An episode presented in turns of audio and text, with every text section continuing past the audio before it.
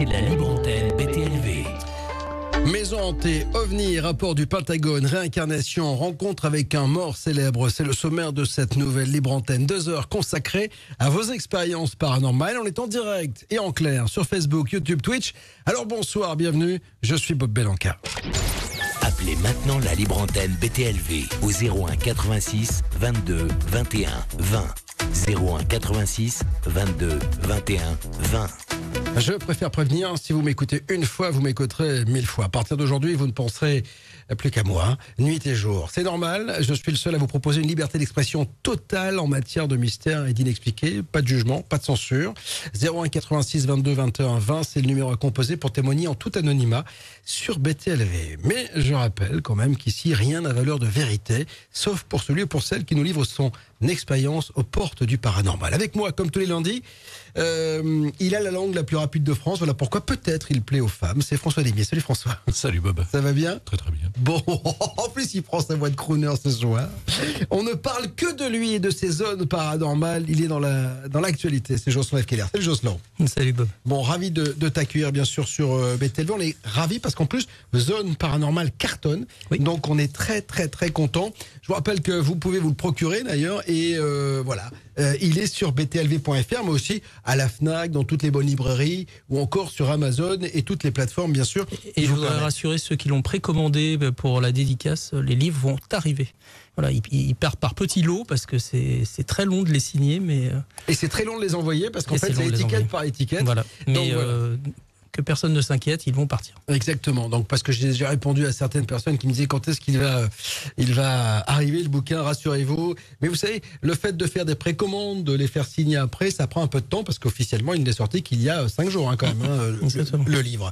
Alors euh, le programme de la semaine est absolument incroyable. Encore une fois sur BTLV, il va vous émouvoir. Vous aurez peut-être une petite larme le long de la joue qui va couler en regardant ce qu'il vous attend ce soir après la libre antenne. Si vous en voulez encore, quand il y en a plus, il y en a encore. Éveil, astrologie et numérologie avec Muriel Siron. Une question que nous réserve ce mois de juin. C'est une astrologue hyper sympa, très célèbre, et elle est sur BTLV tous les mois. Et elle vous donne un peu la tendance de ce signe, euh, voilà, astrologique qui se dessine dans, les cieux. Autre chose, mardi, eh bien, éveil en aparté, histoire extraordinaire de sa vie de médium avec Florence Hubert. J'ai vu l'émission, très très joli euh, moment d'échange entre Sandrine Chopin et Florence Hubert. C'est un, très beau moment du côté de, de l'éveil. Et puis on continue avec euh, mercredi, bien sûr, les affranchis de l'info. OVNI, la guerre des mondes a-t-elle déjà commencé? Vous avez vu ce week-end, tous les gens ont parlé, tous les médias mainstream ont parlé de ce sujet OVNI, mais à l'occasion de la sortie d'un bouquin, celui de Daniel Robin, La guerre des mondes a commencé, eh bien on a décidé de, de, de faire ce, ce live parce que euh, on avait envie d'évoquer, parce que quand on voit les problèmes du, de l'US Navy face à ces engins qui euh, survolent la flotte américaine, on se dit que on est peut-être à l'aube d'une guerre, mais cette fois-ci euh, intersidérale. Donc la question sera posée à Stéphane Royer, président des repas ufologiques, et à Daniel Robin. Et on sera là, bien sûr, avec toute l'équipe de la rédaction. Mercredi, euh, toujours, euh, eh bien, vous pourrez aller vous coucher. Jeudi, euh, le futur, futur, le grand virage de l'humanité. J'ai eu le plaisir de recevoir Philippe Guimand. Et alors, euh, avec son, son, son travail sur le temps, vous verrez que finalement, cette pandémie n'est pas euh, euh, pour rien dans ce futur et peut-être même que le futur nous a déjà envoyé des, euh, euh, bah, des signaux pour qu'on change peut-être notre regard sur cette humanité. On aura l'occasion vendredi de vous offrir la revue de presse du mystère avec François, bien sûr. Et alors vendredi, surtout, vous serez scotché. Mais alors vraiment scotché, je vous le dis, parce que on est resté très tard euh, jeudi dernier, à 21h. J'ai fait euh, une émission avec euh, euh, Michael Sala, docteur en sciences et politique, et qui a longtemps travaillé à Washington, D.C. et qui a fait de nombreux ouvrages, comme celui-ci, par exemple, Programme spatiaux secrets et Alliance extraterrestre, ou encore celui-ci, il y a des tomes et des tomes et des tomes. Et alors lui, c'est étonnant ce qu'il dit. Il dit depuis euh, euh, longtemps que depuis les années 40, il y a des alliances entre euh, d'abord les nazis, après les Américains, que l'amiral Byrd, effectivement, lorsqu'il est allé en Antarctique, eh bien, a été confronté à une force extraterrestre. Donc il dit tout ça. Et quand je lui ai posé la question d'où viennent vos sources, il nous dit qu'il les a glanées au fil de sa carrière. Donc tout cela, bien sûr, vous le découvrirez vendredi Très bel entretien. On a été obligé de le faire à 21h parce qu'il était à Hawaï. Hein. donc euh, voilà, c'était pas gagné. Mais on y est arrivé. Dans tous les cas, une chose est sûre, vous êtes déjà nombreux et nombreuses à être arrivés, François. Oui, il y a Anne-Thierry qui est déjà là. Euh, il y a Maya, il y a Sarah, il y en a pas mal. Et puis euh, sur Twitch, j'ai repéré euh, quelqu'un qui posait justement des questions. Ils sont très rapides. salut Bob à toute l'équipe. J'ai vu les dernières vidéos d'OVNI. Ce qui m'intrigue, c'est le type d'engin en forme pyramidale et qui apparemment l'armée n'a pas envoyé lorsqu'il était au-dessus du Pentagone. Alors justement, alors ça c'est les, les, ovnis du Pentagone. Donc bien évidemment, euh, on, va évoquer tout cela avec Dominique Filiol tout à l'heure, réalisateur de OVNI, une affaire d'État avec un S parce que ça concerne tous les États bien sûr. Il sera avec nous. Il est au Portugal, je crois, ou en Espagne. Il sera en duplex euh, pour évoquer eh bien les fuites, hein, parce que ça a fuité quand même ce week-end, hein, mon Jocelyn. Tous les médias mainstream en ont parlé. Ça. ça a fuité par le New York Times. Exactement. Et euh, on a vu, pour la... c'est une des premières fois en France où il y a eu une réaction aussi rapide. Ouais. Et surtout pas de moquerie. Pour une fois, on n'a pas raillé, on a juste dit. C'est resté assez superficiel. Oui, mais, ils n'ont pas écarté quand même la hmm. piste extraterrestre. Pour une fois, en fait, c'est parti de dépêche, hein, dépêche d'agence. Bien sûr, bah oui, fatalement, comme d'hab. Euh, Donc, dès que l'AFP fait quelque chose. Ah bah ils suivent tous. voilà, ils ont attendu que l'AFP fasse quelque chose. Après, ce qu'on aimerait, c'est qu'ils aillent un peu plus loin, qu'ils investiguent. Alors, ils se contentent pas d'une dépêche d'agence. J'ai exactement euh, dit ça, puisque j'ai écrit un article qu'on a posté sur vtlv.fr euh, ma grande peur, c'est que ça accouche peut-être ça remette le dossier UFO, entre les mains de chercheurs indépendants, parce que vu qu'il n'y a pas euh, euh, d'autre chose que peut-être euh, on n'écarte pas la piste extraterrestre. J'ai peur que ça reparte. en tout cas, on, on déjà officiellement, t'as aucune réaction. J'en ai vu de aucune, aucun pays, ah bah, surtout aucun côté français. Surtout côté français. mais même Alors les Chinois ont dit, hein, les Chinois ont dit, c'est ah, attention, nous on cherche aussi, on en parlera avec Dominique. Nous on cherche aussi, on utilise l'intelligence artificielle pour essayer de trouver. les Anglais aussi, t'as fait papier. Alors les Anglais aussi sont sur le point de réouvrir leur bureau OVNI. Euh, voilà. Donc on voit que ça bouge un petit peu. Donc en tout cas, ce dossier OVNI sera abordé euh, tout à l'heure. Et on va, euh, sans transition aucune, vous rappeler que ce mois-ci jusqu'au 30 juin, si vous vous abonnez, vous repartez avec le livre de Jocelyn F. Keller, Zone paranormale. Donc profitez-en. Si vous hésitiez, c'est plus le cas, il faut le faire. Isabelle, au 01 86 22 21 20, elle est avec nous. Bonsoir Isabelle. Oui, bonsoir tout le monde. Ravi de vous accueillir Isabelle. Vous nous appelez d'où? De Pau. De... Ah, la ville de notre ami euh, François Bayrou. François Bayrou, du Modem. Bien, sûr, Jolie ville pour. Et Henri IV. et Henri IV, bien sûr. Donc, Henri IV, c'était le sud-ouest, hein, donc il était un peu partout. Hein, donc, le vert galant. Oui. le mec le plus sale du monde, qui a été le plus grand séducteur du monde, hein, quand même. Hein, donc, euh. Tout à fait. Bon, Isabelle, vous avez une expérience de maison hantée, vous, je crois, c'est ça? Oui, tout à fait, oui. Alors, euh, l'histoire commence dans les années 80. J'étais une ado. Et on était en vacances chez mon grand-oncle et ma grande-tante. Moi, je dormais dans la salle à manger. Et depuis la fenêtre de la salle à manger, les volets étaient entrouverts. Et j'ai vu une masse blanche sur le toit, en face de la maison. Et euh, bon, ben, j'ai eu très très peur. j'ai appelé tout le monde. Personne n'a rien vu. Et 15 ans après, sur, euh, mon oncle, ma tante m'avait invité, pareil, j'ai dormi là-bas. Mhm. Et en pleine nuit, quand je travaille de nuit, du coup, j'étais en décalage. À 2 heures du matin, j'étais en train de lire dans la salle à manger. Et les volets étaient fermés, la fenêtre ouverte, et j'ai entendu frapper euh, à la fenêtre. Je me suis dit, bon, je me suis levée, j'ai dû avoir un oiseau de coincé entre le volet et la fenêtre. Je me suis levée, j'ai été voir, et en fin de compte, euh, les volets étaient bien fermés, il n'y avait rien du tout. Ok, je suis fatiguée, c'est pas grave. Mhm. Je referme tout, je retourne m'asseoir pour euh, me replonger dans mon bouquin. Et là, ça a tapé violemment à la fenêtre. Là, j'ai pas cherché à comprendre, j'ai posé le bouquin, je suis montée à l'étage, dormir avec ma tante. Et mon cousin, qui, qui habitait aussi quelque temps, me disait, lui, il entendait des bruits dans la maison, euh, les poignets bougeaient, et voilà. Donc les, les, simplement. Alors les poignets bougés, c'est toujours intéressant. Moi, j'aime bien quand ces entités, ou, je ne sais pas ce que c'est, mais en tout cas ces, ces énergies, jouent sur la matière. C'est-à-dire qu'on se souvient de Manu à Fougeray où mm. l'édredon avait bougé.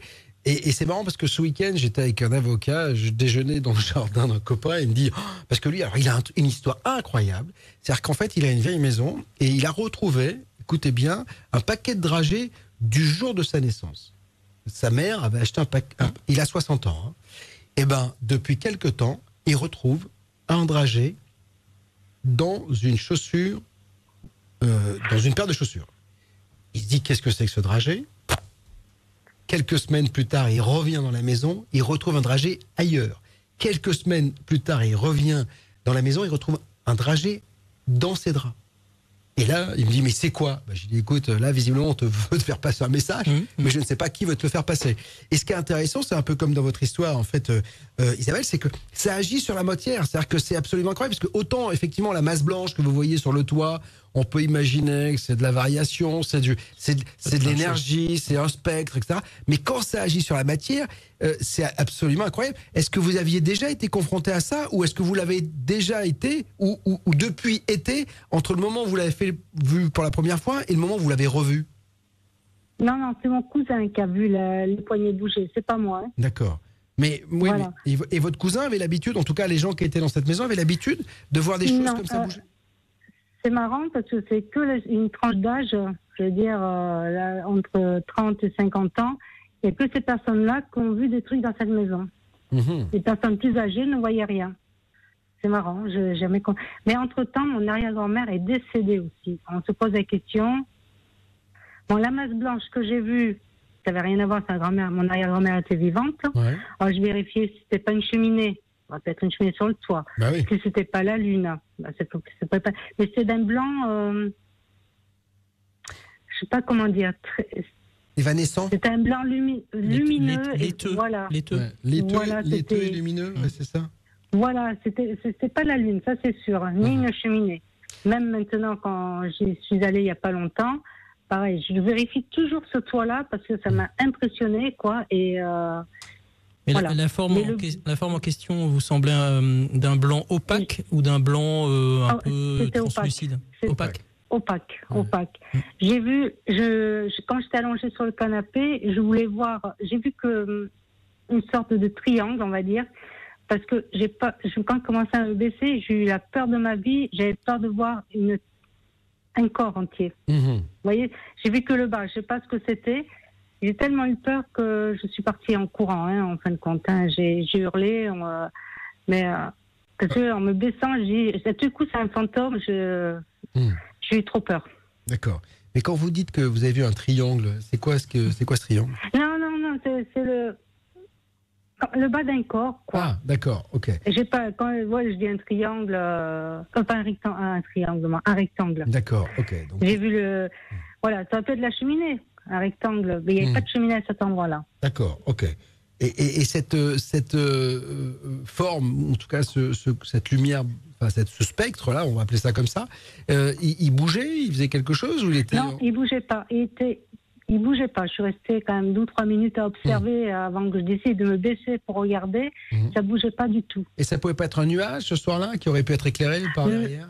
Non, non, non. Vu comme c'est bien, c'est bien la forme euh, du bas d'un corps, quoi. Mhm, dis un rectangle, mais ça bien la forme. euh, mais, comme si c'est avec une robe longue, quoi. Je ne sais pas comment décrire ça, quoi. Et cette maison, donc visiblement, elle est euh, sujette à ce type d'expérience puisque c'est- Mais ouais. oui, oui, oui, avec mon cousin, euh, il m'a- comme je vous dis, les poignets, Mhm. des bruits bizarres. Euh, voilà. Et, vous, et, et votre famille s'est renseignée sur cette maison pour savoir ce qui. euh, ce que Mais cette maison a été vendue, a été vendue cette maison après. Parce qu'ils sont, mon oncle et ma tante, ma, ses grands-tantes et grandes-tantes, ils sont Mhm. décédés. Du Mhm. coup, euh, le cousin a tout vendu, quoi. Mais, mais, mais quand ils étaient de leur vivant, en tout cas, ils n'ont pas. euh, Ils essayé de avaient rien. Non. Et- Non, et rien. la, la maison se situe en ville ou euh, la campagne ou... Ah, dans un petit village euh, dans l'Oise. mais, mais dans le village, pas, pas à Dans le village, Dans le oui. D'accord. Non, Il y a des maisons village, autour, ouais. c'est ça. ouais. Tout à fait. Et dites-moi, euh, euh, Isabelle, quand vous avez vu ces choses-là, est-ce qu'il y a eu changement de température? Est-ce que vous avez senti une. Ah, des- c'était loin parce que. Non, non, D'accord. moi, c'était à l'extérieur de la maison. Hein. D'accord, mais pas de frisson euh, particulier, rien euh, Non, à part la, une peur bleue, autrement, euh, rien d'autre. Et, et- et- Voilà. et depuis, vous n'avez plus rien vécu parce que ça, ça s'est présenté à votre cousin puisqu'il a vu, des- il a entendu des bruits, il a vu des portes se bouger. Et vous, vous étiez déjà euh, euh, encline à recevoir ce genre d'informations? C'est-à-dire que vous avez déjà, vous aviez déjà euh, eu de, une- de telles manifestations ailleurs, dans une autre, dans un autre endroit, ou c'était la première fois? Je vous ai déjà appelé une fois il y a quelques, sem- il y a quelques mois. Ouais. passé chez vous. Ouais. Euh, oui, oui, oui. Dans certains endroits, oui, il y a, je ressens, je ressens. D'accord. Oui, donc- je- j'entends des choses. D'accord. Bah, Donc vous après, avez une, vous avez de la sensibilité en fait, c'est ça? Voilà, mais c'est très léger, quoi, par rapport aux vrais médiums, aux vraies, Mmh. euh, aux vraies personnes qui ressentent. Moi, c'est très léger. Je sais que dans la maison où je suis actuellement, je vous avais expliqué, euh, il y a une petite fille qui, qui vit dans la maison, qui court quand je l'entends courir. Mhm. Je sais que c'est une petite fille, quoi. C'est un enfant, on m'a confirmé que c'est une petite fille, c'est un enfant. Mhm. Je l'entends courir de temps en temps dans la salle à manger, mais ça, c'est pas gênant. D'accord. Ou qui s'assoit sur mon lit aussi. Ça, là, ça devient un peu gênant quand ça s'assoit sur mon lit. Et alors, quand Je- elle je s'assoit, peu. quand elle s'assoit sur son- votre lit, cette, cet enfant, est-ce que vous voyez les, Mm. le, comment dire, le, le, le lit s'affaisser comme s'il y avait du poids? Je le sens, ça, ça, ça s'appuie, c'est au pied du lit, ça s'assoit. Et comme les enfants, et les pieds, ils tapent contre le bord du lit. J'entends euh, taper Ouais. sur le bord du lit. D'accord, comme si elle Et là, je râle pieds, un quoi. peu, Ouais. voilà. Je râle un peu et elle s'en va. D'accord. Voilà. Bon, bah écoutez, en tout cas, si vous vivez bien, ça, ça vous effraie pas? Non, du tout. Bon. non, je sais que c'est pas méchant. Voilà. Bon, bah, tant mieux.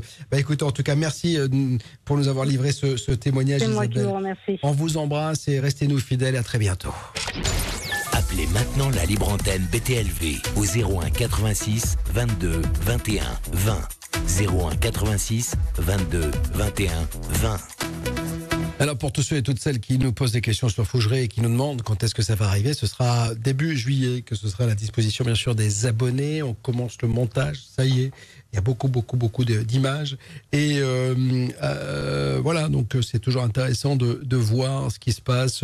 Ces, ces, maisons qui ont des, des, je sais pas des réminiscences de quoi que ce soit, je ne sais pas, mais en tout cas c'est toujours très très étonnant euh, de toutes ces histoires. François.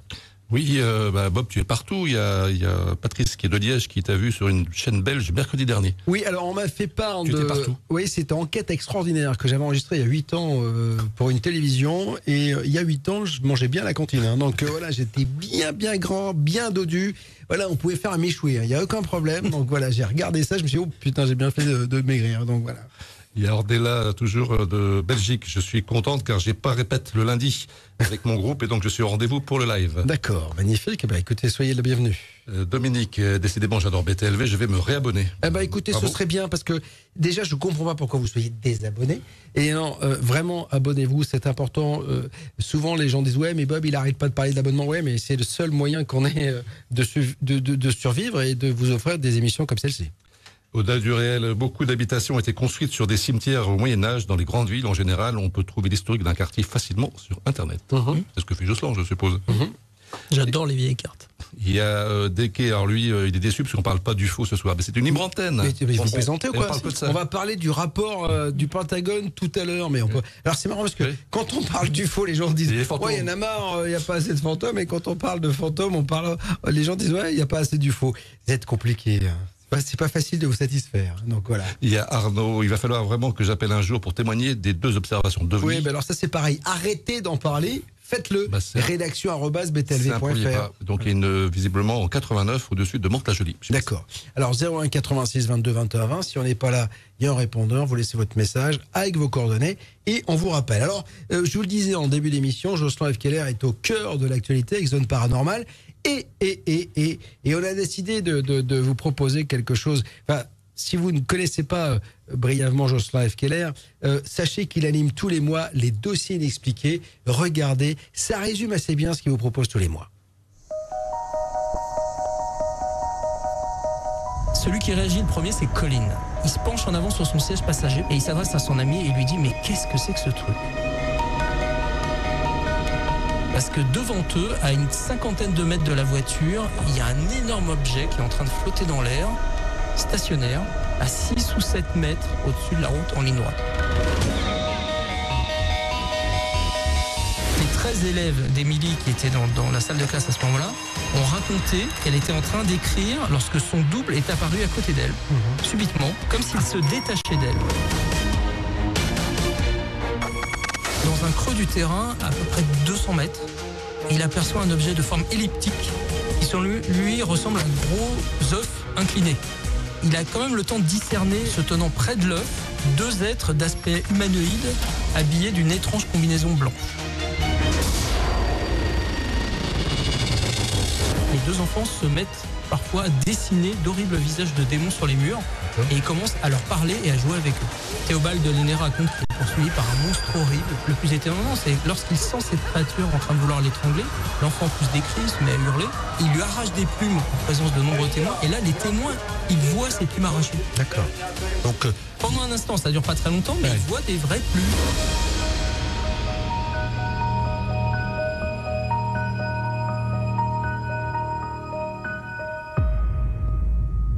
Voilà, c'est ça, Jocelyn F. Keller sur BTLV, les dossiers inexpliqués. C'est une très jolie bande-annonce, hein, donc que l'on doit à David, notre euh, monteur. Je l'ai fait chier, hein, donc euh, ça c'est sûr pour qu'il fasse un joli, un, un joli euh, boulot, parce qu'effectivement c'est ça, c'est juste plein d'histoires à faire frissonner de plaisir. Oui, et puis, euh, puis surtout vrai, authentique. Exactement, donc elles Ah sont oui, à votre pas, disposition. Donc euh, J'adorerais euh, écrire des fictions. Enfin, j'écris des fictions par ailleurs, mais là, pour le coup, ce, ce- Ce sont de vraies histoires. ouais. Et elles sont uniquement bien sûr réservées aux abonnés. Voilà pourquoi vous devriez nous rejoindre, mesdames, messieurs. Puis il y en a pour tous les prix. La preuve, vous êtes étudiant, chômeur, à la retraite, euh, au SMIC ou handicapé. Eh bien, il y a cet abonnement solidaire. François, dans un instant, on va te retrouver pour bien sûr commenter tout ce qui se dit sur les réseaux sociaux. J'en profite pour rappeler qu'on est en direct sur Facebook, sur YouTube, sur Twitch. Partagez, mettez des pouces bleus. On a besoin de vous, de votre aide pour faire connaître BTLV. Latifa, et nous a appelé au 01 86 22 21 20. Bonsoir Latifa. Bonsoir. Comment ça va, Latifa? Très bien, et vous? Ouais, ben, très très bien. Je suis ravi de vous accueillir et de faire votre connaissance, Latifa. Euh, vous avez fait une rencontre assez particulière, vous, je crois, c'est ça? Oui, c'est une rencontre que j'ai faite il y a quelques années, euh, euh, lors d'un- séjour chez une amie. On était occupé, euh, c'était un 24, les dates sont très importantes dans cette histoire. Ouais. Et c'est un 24 soir, Mhm. un 24 décembre au soir avec des amis. Et à un moment donné, j'entends une, une- une musique Ouais. Mhm. qui m'interpelle et euh, je pose la question à mon amie en lui demandant mais qu'est-ce que c'est que cette musique, d'où ça vient? Et donc elle m'explique que c'est un mantra. Et euh, ce son-là m'est resté. Donc euh, sans plus, je, je repars chez moi. Vers euh, une heure du matin, j'étais très intriguée par ce son. Je le remets. Donc euh, je trouve le son sur YouTube et euh, je, je- je mets ce mantra qui euh, dure pendant une heure. Je l'écoute. Et à un moment donné, j'ai commencé à euh, moi-même faire le mantra, donc à, à- à répéter les mots. Mhm. Une demi-heure après, je me suis sentie pas, pas très bien, on va dire. J'ai eu des palpitations, j'ai commencé à, à me sentir un peu bizarre, Mhm. mais sans me poser de questions. Je me suis dit sûrement que c'était le 24, comme on avait bien mangé, euh, je me sentais pas très bien et que ça allait passer. Euh, une demi-heure après, je, je- j'ai le regard fixe et à ce moment-là, j'ai une image qui commence à se former en noir et blanc. Mhm. Et je vois un personnage qui est très connu, mais qui ne m'intéresse pas plus que ça, qui est Charlie Chaplin. Ah. Je comprends pas. Je, je regarde, je vois une image en noir et blanc, il me sourit et me regarde fixement. Je me dis, mais pourquoi Charlie Chaplin n'est pas quelqu'un d'autre? J'ai pas très bien compris. Et cette image ne part pas. Euh, j'avais quand même sommeil et je me suis dit bon, euh, j'avais pas trop envie d'être ridicule, donc à, à- à voix basse, je, je- je lui dis mais euh, si tu as quelque chose à me dire, tu peux venir me voir dans mes rêves aujourd'hui et on va en parler. Mhm. Je me rendors, je, je- donc je dors et euh, je vois de nouveau dans le rêve Charlie Chaplin. Mhm. J'ai un, enfin, c'est- une espèce de, enfin, j'avais l'impression d'être dans un paysage hollywoodien où euh, je le revois, mais cette fois-ci avec plusieurs sosies. Plusieurs sosies? Et oui, énormément de sosies. Et il se met à rigoler, mais avoir des fous rires, un fou rire, et je ne comprenais pas. Par contre, je voyais bien que c'était lui, le vrai, et les autres, c'était, ce n'était que des sosies. Et il s'est mis à éclater de rire. Je ne comprenais toujours pas pourquoi il rigolait à ce point, pourquoi ça le faisait rire d'être entouré de sosies.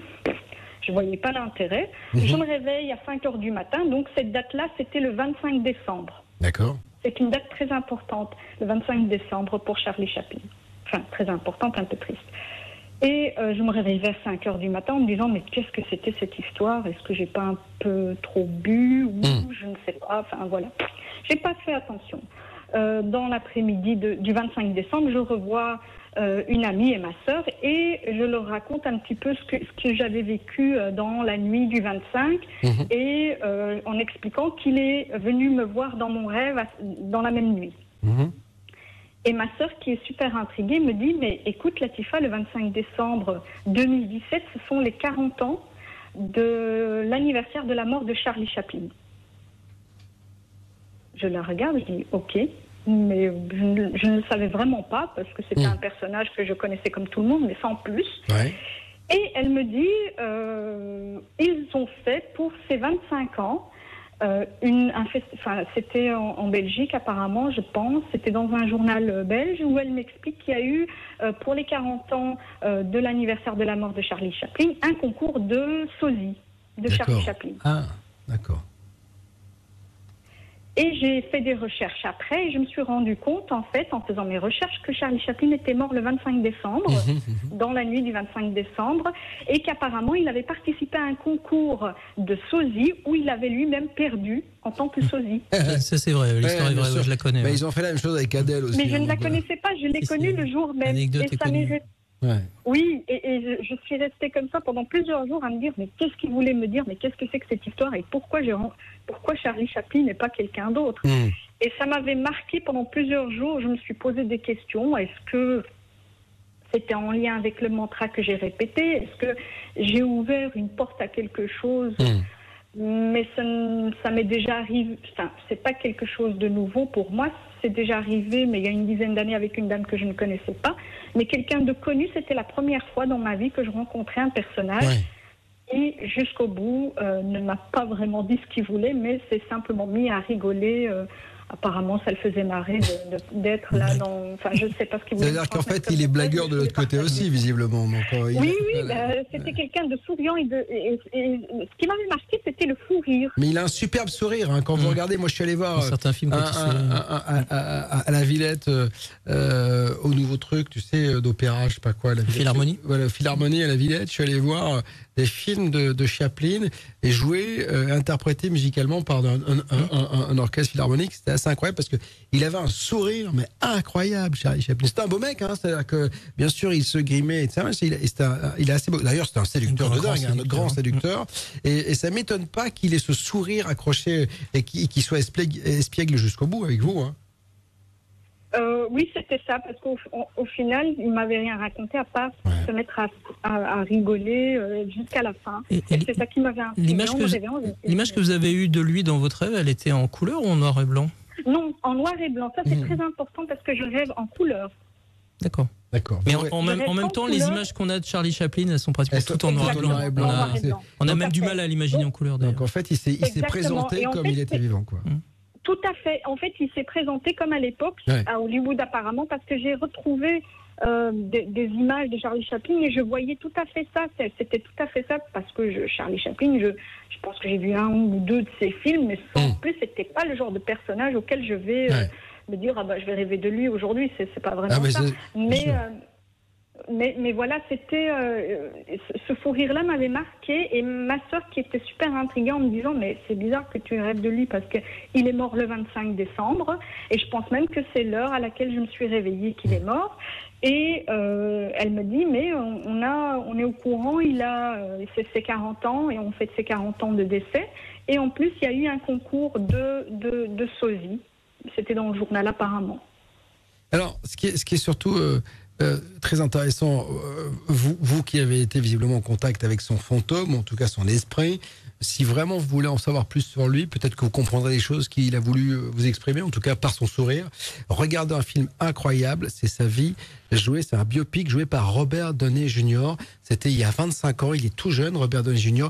Il fait une prestation mais incroyable, à tel point qu'après il il est tombé dans la drogue, tellement on a trouvé ce personnage et cette euh, interprétation magnifique. Franchement, vous qui les écoutez, que le regardez, regardez le biopic sur Charlie Chaplin par Robert Downey Jr. C'est une merveille. Et, si- et Et si vous allez comprendre la, enfin, la puissance du personnage et comment il, il devient. C'est lui qui crée le Star System, c'est lui, il a son propre studio. Enfin, c'est étonnant, c'est incroyable. Bah, c'est le premier qui a Ah, monté oui. une maison de production de réalisateurs. C'est ça. Donc c'est un, Des un- artistes compare- associés. Voilà, On compare avec le pauvre Méliès qui lui a tout inventé techniquement, qui est mort dans la misère. Ouais. Il- Il y en a qui savaient faire du business et pas l'autre. Bah, les artistes Mais c'est une période un peu ouais. après où, en plus, aux États-Unis, on commençait à gagner de l'argent. Mary Pickford, il y avait, Mm. il y avait donc euh, Charlie Chaplin et puis d'autres qui ont fondé les artistes associés, justement pour se, se- se libérer de l'en- de, de Et Il y l'emprise avait Rolf. Flynn, il y avait tout cela. Donc c'était cette période. il y avait un autre euh, très connu, mais j'ai oublié son nom. Euh, avec une petite moustache là qui était très très très Buster connu. Keaton aussi, non Euh, qui était, qui- bah oui, il y avait Buster Keaton aussi à cette époque-là, mais il n'était pas dans les artistes associés, Buster Keaton. C'était, Ouais. c'était un peu son concurrent. Je donc je voilà, donc, Bon, dans tous les cas, mille merci euh, Latifa d'avoir raconté votre expérience ce soir sur BTLV. Encore une fois, c'est toujours, c'est toujours euh, incroyable de, de voir ce que vous vivez parce que et, et- et- et c'est dingue parce que finalement, ce qui est, ce qui est rigolo, c'est que vous lui demandez de revenir dans le rêve et il revient dans le rêve. C'est ça qui est, ce qui ça, c'était euh, c'est la première fois que ça m'arrivait. ah ouais, mais c'est dingue. Et euh, je me disais, mais euh, heureusement que je suis seule, j'avais l'air ridicule en disant, mais euh, si vous voulez, vous pouvez venir me voir dans, les- dans mon rêve. Ouais. Je me suis dit, heureusement qu'il n'y a personne autour de moi parce que ça clochait, même moi, je me sentais un peu ridicule. Non. Mais quand, quand il est venu, là, je, me- je- ça m'a marqué, ça, ça m'avait vraiment marqué. Et c'est de nouveau euh, ce, et ce fou rire que j'ai gardé comme souvenir de, de Charlie Chaplin. Euh, et euh, ça ne m'est plus jamais arrivé de rencontrer quelqu'un qui est décédé. Après, je ne peux pas vous dire si c'est le fantôme ou si c'est Mm. l'esprit. Je, je ne sais pas ce que c'était. Je, je me pose autant de questions que vous. C'est pour ça que je suis abonnée BTLV. Bien sûr. Mais euh, c'est quelque chose qui m'a quand même marqué. Bah oui, je comprends. En fait, je comprends parce qu'on en est tous là. C'est-à-dire que qu'est-ce que c'est? Pourquoi? Euh, Quelles sont ces images? Pourquoi viennent-ils se manifester? C'est- très très très particulier, bien évidemment, mais c'est incroyable parce que je trouve que ce domaine est, est un domaine euh, de- de- d'interrogation. Et comme je le dis, c'est-à-dire qu'en fait, vous avez raison de dire, vous aviez peut-être peur d'être prise pour une folle si vous aviez été accompagnée, mais comme je le dis, il n'y a pas de jugement, il n'y a pas de censure, et surtout, Oui. c'est votre vérité, c'est ce que vous avez vécu, c'est ça qui est important. Oui. Voilà. Donc, euh, bah écoutez, merci Latifah d'avoir été avec nous. Merci Merci, de votre fidélité. On vous embrasse très fort. À bientôt. Vous restez avec nous, bien sûr, si vous euh, nous rejoignez, si vous arrivez à peine, sachez que on est en direct sur YouTube, sur Facebook, sur Twitch, comme à l'accoutumée. Et euh, avant de rejoindre François, je voulais vous annoncer que on va frissonner de plaisir aussi. Ce sera euh, le week-end prochain, samedi 12 et 13 juin. Je serai au presbytère, celui de David Gallet, que vous retrouvez bien sûr tous les mois sur BTLV avec les Mystères de France. Eh bien, il m'a invité à vous proposer une rencontre samedi 12 et, et 13 juin au presbytère. Tu l'as fait déjà, toi euh, Exactement. Il y a 15 jours à peu près. C'est très sympa. hein, ah ouais, j'ai passé un, un week-end génial. Donc c'est euh, apéro, dîner, discussion au coin du feu. Bon là il y aura pas de feu parce qu'il fait beau, mais dans tous Non, les y a, cas, il y a une ambiance extraordinaire et on s'amuse beaucoup. voilà. Donc euh, non non c'est très sympathique il paraît et donc c'est une très bonne chose que j'aille là-bas et ça va me faire du bien. Donc ce sera euh, avec David Gallet l'occasion bien sûr de, de nous rencontrer au presbytère. Vous avez je crois, euh, euh, je sais pas si tu as mis le lien François. Non, je vais le mettre. Voilà tu vas le mettre. Donc je sais pas s'il reste des places, hein, mais dans tous les cas vous pouvez euh, euh, euh, y aller. Il y a euh, sur les réseaux sociaux euh, Alain qui dit Salut l'équipe, je suis abonné à BTLV depuis deux mois et sérieusement, je regarde même plus la télé. Travail et recherche formidable, continuez. François, Oui. On est Eh ben, content. Avec un, oui, très content. On est heureux. heureux. Il y a les artistes associés, petite précision. Donc, il y a Charlie Chaplin, Douglas Fairbanks, Ah Douglas voilà, Fairbanks. Douglas, Douglas Fairbanks. J'ai dit C'est mais c'est Douglas, Non, Douglas Douglas Fairbanks, Fairbanks. ouais, ça. D.W. Griffiths Griffiths. Voilà, bien sûr. hein. et Mary Pickford. Ben, incroyable. Donc euh, Marie Pickford qui a été. Et, et il a vendu ses parts en 1951. Ouais. Là, Et il y a sur Charlie. Chaplin, si vous allez en Suisse, entre le Lausanne et Montreux, arrêtez-vous à Vevey. Mhm. Vevey n'a pas grand intérêt comme ville. Il y a deux choses à voir à Vevey. Sa maison Euh, D'abord, il y a le siège de Nestlé, Monde. ouais. Donc c'est une gros, voilà, bon. Et non, c'est là où il est enterré. Ah d'accord, ok. ok. Et donc, euh, allez au cimetière de Vevey, qui est un assez petit cimetière, et vous avez un petit chemin, c'est marqué, il y a des tout petits euh, symboles Charlie Chaplin. Vous suivez, et vous arrivez jusqu'à sa tombe, c'est très émouvant. Ouais, il n'a ouais. pas fait de musée du tout de sa maison? Je crois qu'il y avait un projet à une Ah, époque. peut-être. Oui. Je crois que c'est peut-être, devenu un musée. ouais, c'est- c'est Mais dans tous les cas, Mais la tombe elle-même, elle est très très émouvante. Et honte, honte aux Américains quand même de Ah oui. l'avoir, de l'avoir, mais exclu du pays. Ils ont attendu qu'il soit sur le bateau Ouais. pour faire une tournée européenne pour lui dire vous ne pouvez plus rentrer aux États-Unis. C'est- Parfois, ils sont vraiment des enfoirés. hein, donc voilà.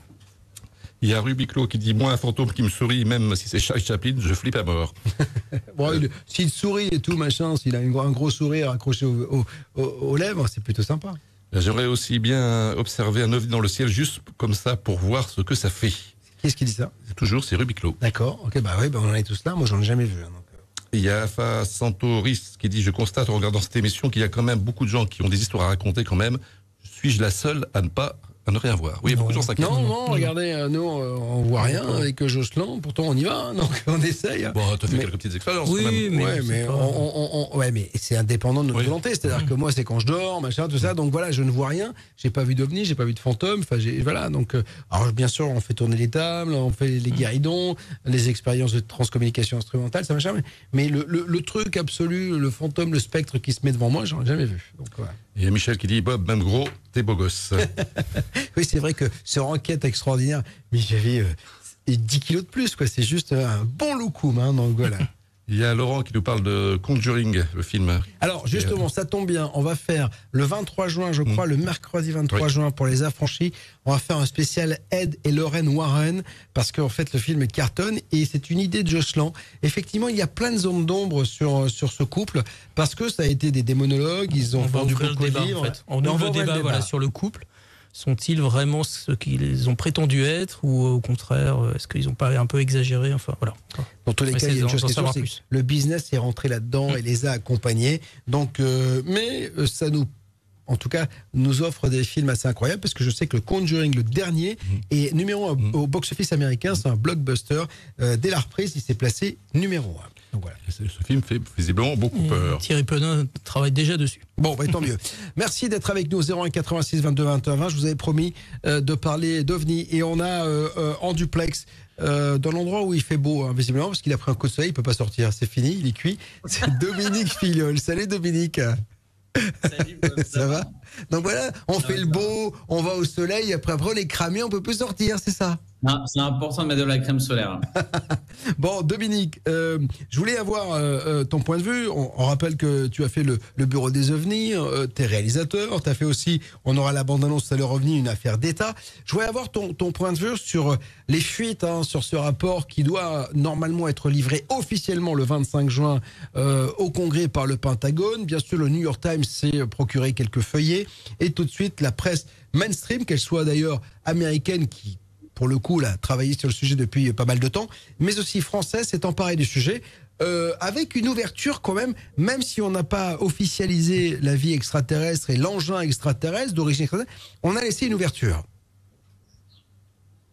Euh, bah, déjà, je trouve que c'est une très bonne nouvelle, justement, qu'ils en parlent autant dans, dans, dans les médias en ce moment, que dans les médias français mainstream, euh, on commence à en parler et sans faire de blagues, sans mettre de musique d'X-Files au début du reportage. euh. donc ça, c'est quelque chose qui est, qui est euh, définitivement en train de changer. Euh, après, ce qui est intéressant, c'est qu'il s'est passé énormément de choses là le week-end dernier, euh, puisque le, le New York Times aurait mis Mm. donc la main sur ce rapport américain et euh, explique que donc dans ce rapport, euh, il y a 120 cas qui ont été euh, qui ont été traités et euh, ce qui sort en gros en fait de leur conclusion, c'est que euh, ils ne peuvent pas dire, ils n'ont pas la preuve qu'il s'agit de vaisseaux ou de technologies extraterrestres, mais ils ne nient pas non plus que ce soit possible. Ouais, c'est ça. Mais, mais Il reste ouvert à la possibilité que, dans certains cas, dans certaines observations, on puisse avoir affaire euh, à une technologie extraterrestre. Donc, il y a quelque chose évidemment euh, d'un peu décevant pour tous ceux qui s'attendent à la grande divulgation, mais je trouve que déjà c'est un bon premier pas, on pourrait dire, euh, pour que ça continue et que des, recherches scientifiques sérieuses soient faites et que les scientifiques n'aient plus peur non plus de parler de ce sujet publiquement. Mais moi, est-ce que tu es d'accord avec moi? Parce que moi, il y a un truc. J'ai écrit encore un article aujourd'hui qui est à votre disposition sur btlv.fr sur, sur un peu la, déception, la petite désillusion, quand même. euh, On s'y attendait hein, concernant ce rapport. Mais ce que je trouve hallucinant, c'est comment on peut dire aujourd'hui, en te regardant dans les yeux, je vois les mecs qui montent à la tribune, les porte-paroles du Pentagone, qui disent Oui, alors c'est certainement chinois ou russe. Alors déjà, tu mets quand même. Tu- tu te mets en porte-à-faux face à la Chine et à la Russie.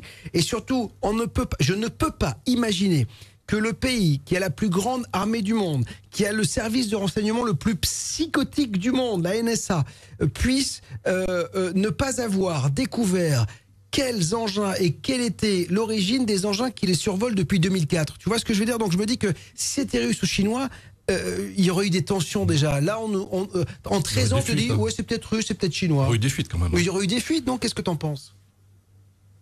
Ah oui, non, mais ça c'est sûr et certain. D'ailleurs, euh, Louis Elizondo, qui était le directeur du programme ATIP euh, au Pentagone, donc le programme qui étudiait les ovnis euh, pendant une dizaine d'années, le dit lui-même, c'est-à-dire qu'il ne croit pas du tout au fait que ce soit des engins russes ou chinois. Bah ouais. et il explique, il, il montre, il a montré là sur CNN, c'était avant-hier. Mmh, que euh, les Américains étudient le sujet déjà depuis les années 50. Ils s'intéressent à, à, ces faits-là. Et dans les années 50, euh, c'était encore moins probable que les, les, les, Russes ou les Chinois aient la technologie pour faire ce que font ces engins-là. Mhm. Donc il explique, sans le dire euh, de manière frontale, mais qu'il y a de fortes chances que ce soit quelque chose qui soit extraterrestre finalement. Bien sûr. Alors c'est assez marrant parce que j'ai reçu donc Michael Salah, l'émission sera mise en ligne vendredi. Alors lui, qui a été quand même docteur en sciences politiques, euh, travaillant à Washington DC, etc. Et lui évoque justement ce, ce, dossier OVNI qui, depuis les années 40, même est étudié par les États-Unis. Et, et, et, en fait, il y a un cover-up qui est, en fait, on te, il, dit qu'on on balance plein d'informations au grand public pour finalement éluder et pour cacher euh, les vraies enquêtes, et c'est ce qui s'est passé avec le projet Blue Book au départ avec INEX, c'est-à-dire qu'en fait on, on, on l'a balancé en disant il faut débunker, et lui-même s'est aperçu qu'il y avait un, un, un, vrai sujet. Ils sont coutumiers du fait, comme les Américains. Bah oui, oui, et en effet, il y a plein de, de, de, de personnalités, euh, même euh, politiques, comme Harry Reid, mmh. qui ont expliqué que le sujet a été euh, je crois que c'est dans le livre, de, dans le film pardon de, de, de James Fox, où, où, il explique qu'en effet, c'est un sujet qui a été euh, caché, occulté pendant pendant pendant des années. Euh, que dire que, que, dire de plus? Faut espérer que ça continue comme ça et qu'on continue qu'on continue à en parler et que. Moi, la seule crainte que j'ai quand même, Dominique, euh, la seule crainte que. Ouais, mais il y a quand même des choses qui sortent. On voit Jacques Jacques Vallée par exemple, ouais. qui vient de sortir un livre sur euh, un crash euh, qui se serait passé donc à Trinity Site, ouais. là où ils ont testé la bombe nucléaire, la première bombe nucléaire. Avec Paola Harris, hein, c'est ça. Avec Paola Harris, mmh. tout à fait. Euh, Jacques Vallée, il y a encore dix ans, pour lui, les histoires de crash, c'était euh, c'était des bêtises. Mmh. Euh, c'est un, un, scientifique qui est quand même très respecté mmh. et qui aujourd'hui dit le gouvernement américain a caché euh, un objet, il l'a récupéré, donc cet objet il est quelque part, donc ils sont au courant. Mmh. De plus en plus de fois comme ça de gens respectables qui, qui s'opposent à cette grande manipulation de la part du gouvernement américain. Est-ce que est-ce que même ça fait partie finalement de, de la manip que d'autres voix sur les côtés euh, s'élèvent pour euh, nous mettre au courant d'autres histoires? C'est pas du tout impossible. Mmh. Euh, Paola Harris qu'on devrait avoir en interview parce qu'elle a donné son accord. Il faut juste qu'on arrive à trouver euh, la date pour qu'on puisse euh, l'interviewer sur ce justement ce, crash euh, et cet engin qu'aurait ré récupéré sur le bouquin qu'elle a écrit avec euh, Jacques Vallée. moi, la, seule crainte que j'ai, hein, Dominique, c'est que quand on voit par exemple, regarde, il y a eu l'engouement des médias ce week-end. En même temps, c'est le week-end. Il n'y a pas grand-chose dans l'actualité. Tous les médias français en ont parlé. Et puis dès aujourd'hui, c'est terminé. Il n'y a pas un mec qui s'est dit tiens, je vais, je vais essayer etc. Ce que j'ai peur, c'est que comme on a dit que c'était russe ou chinois sûrement et peut-être exogène, du coup j'ai la sensation, c'est ce que je disais dans mon papier que j'ai écrit aujourd'hui, c'est que j'ai peur que ça redevienne le domaine de chercheurs indépendants, tu vois, un peu un peu mis au banc des accusés, parce que oui, on a eu un rapport, mais il n'y a rien d'avoué, sachant que le rapport, encore une fois, hein, celui qu'on aura, d'après les sources, est caviardé, qu'on ne donne pas toutes les informations, mais j'ai peur que ça retombe un peu dans l'oubli. Mmh, il n'est pas impossible que ça retombe dans l'oubli, il faut pas l'exclure, mais j'ai l'impression que quand même il y a eu un tel... Euh, on a, médiatiquement, on en a tellement parlé que j'ai du mal à ce que le sujet soit complètement enterré. Euh, et ça donnerait raison à ceux qui disent que euh, on nous cache tout ça depuis des années. Donc je sais pas si... Je sais... J'ai du mal à croire que ça va s'arrêter comme ça. Vraiment. Bon, parce que euh, on, on, on, euh, par exemple, par exemple, euh, ce qui me fait dire ça aussi, c'est que la NASA a toujours été euh, très discrète par rapport au sujet des ovnis, voire elle n'en parlait pas du tout. Alors ça, c'est alors t'as bien fait de dire ça parce que je suis, elle est complètement voilà. absente de ouais. cette discussion. Il a parlé quand même et, ce week-end. Le... Et le directeur le de nouveau, la NASA, qui a 78 ans, un ancien un astronaute, ouais. en disant le nouveau directeur de la NASA a parlé en disant justement que euh, s'était intéressé au phénomène euh, des ovnis et qu'il avait rencontré les pilotes euh, du Nimitz et d'autres ayant été témoins de ces affaires et qu'ils allaient étudier ça sérieusement à partir Ouais. de maintenant. Il était temps quand même. hein. Donc voilà, je trouve ça Mais absolument. On imagine que, bien évidemment, ils s'intéressent au sujet depuis longtemps. Mais disons qu'il y a une officialisation qui est en train de se faire. C'est pas du tout passé inaperçu. Ouais. Et c'est peut-être encore une fois une bonne chose vers ce qu'on attend tous, c'est-à-dire la grande divulgation euh, qu'on attend depuis, depuis des années. Parce que quand même, Corbel, on, a vu quelques images. Jérémy Corbel, qu'on a eu en interview et qui a divulgué encore une fois des, des informations la semaine dernière, et notamment ces images radar où on voit près de 14 engins quand même qui sont captés au radar, et ça c'est absolument incroyable. D'ailleurs, on a appelé euh, Corbel aujourd'hui. Mais Le problème, c'est qu'avec le décalage horaire, c'est un peu compliqué. On va essayer de l'avoir demain pour avoir sa réaction quant à, à, à ce truc. Mais euh, alors toi, pour toi, euh, c'est assez marrant parce que quand on en a parlé la semaine dernière, quand je t'ai demandé de, de participer à l'émission, tu as la sensation que Corbel, peut-être finalement, serait là pour informer, en tout cas, ou travaillerait avec les, les, les, les, les officines euh, pour, pour avoir des informations? Bah, ça me paraît pas tout à fait impossible. J'ai du mal à croire qu'aux États-Unis, on puisse sortir comme ça des vidéos de radars filmés ou des images euh, de, de, de, de l'armée euh, sans, sans que ce soit autorisé, en fait. ouais. Le, le- le risque, c'est quand même de se retrouver en prison quand on fait des choses comme ça. Donc, j'ai quand même l'impression qu'il y a des gens, voilà, qui sont dans le coup pour que ce soit, pour qu'on organise des, des, des fuites.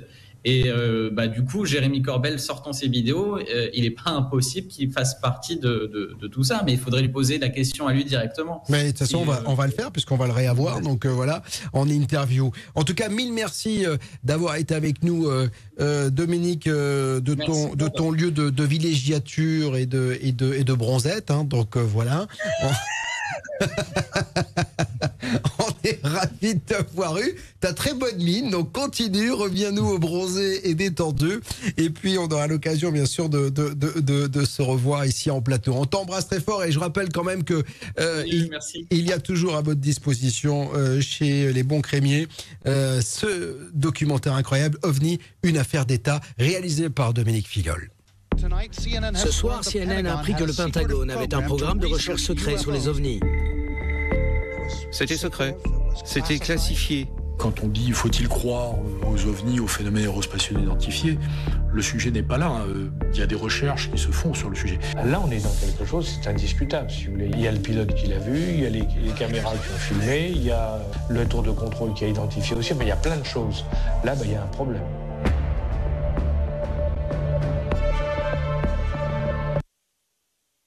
Voilà, ah, ça s'arrête comme ça la bande-annonce, donc euh, vous êtes sûr. Donc euh, c'est une petite bande-annonce, c'est une toute petite bandonnette. Hein, bon, voilà, donc euh, Dominique Filol, donc réalisateur de OVNI, une affaire d'État.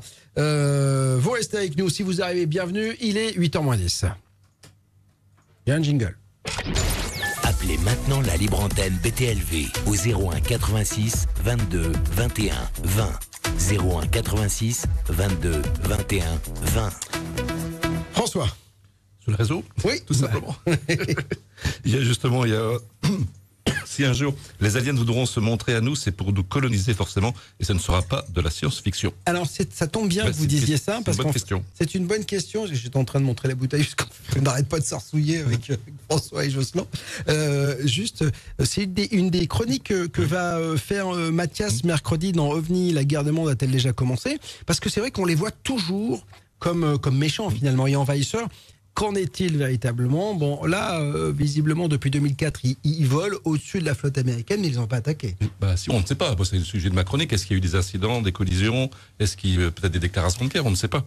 Mais en tout cas, moi, je voulais revenir justement sur ce sujet euh, OVNI. C'est quand même l'événement le plus extraordinaire. Si c'est confirmé simplement que ce sont des vaisseaux qui ne seront ni russes ni chinois, c'est quand même la plus grande nouvelle depuis que l'humanité existe. Quand même, que quelqu'un existe. Ah, mais je suis complètement d'accord avec Pour moi, qu'est-ce que c'est-. Qu'est-ce que on s'en fout. C'est savoir qu'il y a déjà quelque chose et qu'on fasse Oui, mais Et d'ailleurs que ce soit Voilà. extraterrestre ou même de Des- notre dimension. Et oui, que parce ça que c'est pas des- forcément, ou des euh, robots, ou- on ne Ouais. sait pas, quelque chose qu'on ne peut même pas imaginer. C'est comme Parce des, des on- fourmis. mais on peut imaginer que ce sont des drones qui viennent de très très Des loin. sondes, que des des sondes, sondes, des des choses comme ça. sondes, mais- Et, et- et surtout, n'oubliez pas, c'est volant et c'est sous-marin. Ça Mm, passe mm, mm. de l'air à l'eau, ça disparaît, ça remonte pas.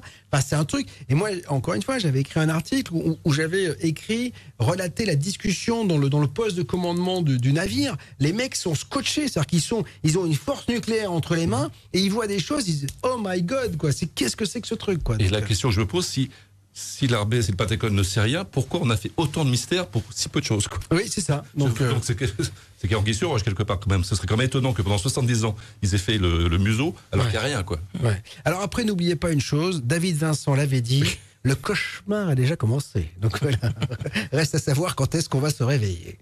Il y a Caroline, j'ai une grosse station avec un défunt qui avait une apparence tout à fait normale. Oui, c'est un cas qui peut arriver. Euh, il y a aussi quelqu'un qui voulait qu'on fasse une heure euh, les, les fantômes et une heure suivante les Non, ovnis. ben non, parce qu'en fait, ceux qui aiment les fantômes n'écouteront pas l'émission d'OVNI, ceux qui aiment les ovnis n'écouteront pas les- forcément les- l'émission des fantômes. Il y a Stéphane qui a entendu... Mais c'est aussi pour ça que les affranchis existent, parce que pour le coup, les affranchis, c'est un thème pendant deux heures. Donc voilà, c'est le mercredi 19h. Il y a Stéphane qui a entendu l'ancien directeur des renseignements sous Trump qui a quasi écarté l'hypothèse russe ou chinoise. Mhm. Ah, aujourd'hui Bah, Alors n'hésitez pas à nous ouais. envoyer le lien, hein, c'est intéressant. Donc euh, voilà, rédaction.btlv.fr. Alors pour Denis, euh, il pense que les autorités ne disent rien parce que parlais autour de moi des gens qui n'étaient pas au courant de ce qui se passe. J'ai montré les vidéos de Corbel et gens trouvaient ça extraordinaire, mais il n'y avait pas de panique. ni de- Non, mais c'est surtout. euh, Et puis surtout, les gens savent pas. J'ai j'ai une copine ce matin, parce que hier, je lui parlais donc au déjeuner. J'ai dit, tu sais, vous avez pas vu ce qui s'est passé? Ah oui, on a vu quelques trucs à France 2. Ils parlaient de trucs. Et je leur ai expliqué les ovnis, etc. Et en fait, elle m'a envoyé un article du Figaro aujourd'hui. J'ai dit, tu vois, c'est ce dont je te parlais hier. Le public français, mais n'est absolument pas au courant. À part euh, les gens qui suivent BTLV ou quelques sites euh, internet qui. on ne manque pas. Donc Ah bah, il y y a plutôt plein. un côté, euh, bon, je regarde ça de loin ou. En, en fait, c'est toujours. Ça, on rigole un peu. Ouais, ouais, Ouais, j'ai vu puis un on truc, zappe- euh, on zappe le truc, en fait. alors, entre ceux qui disent oui, mais alors regardez, à l'heure où on est en image 4K, on trouve pas les trucs. Mais c'est pris de nuit, c'est loin. Enfin, c'est juste Ah ouais. surréaliste. Les chasseurs, ils ont pas quand même une- un caméraman derrière. puis Enfin, c'est un truc l'éclairage de et dingue. tout, Mais oui, c'est- juste un truc de dingue, quoi. Donc, euh, non, non, mais ça, ça, ça, ça passe. Non, non, il y a une grande, grande partie de la population qui totalement indifférente à ce qui, à ce qui se passe. quoi. Bon, dans tous les cas, si vous voulez en savoir plus sur les ovnis, sachez qu'il y a une émission incroyable avec Jérémy Corbel, c'est celle-ci. the United States government has been really secretive about the UFO mystery. This is a time of unprecedented confirmation and acknowledgement of the UFO mystery, though. Ever since humanity has looked up into the, the skies and, and looked at the stars, we've wondered. We've wondered if we're alone. It is admitted that there were briefings at the Pentagon about craft made not on this earth or not from this earth.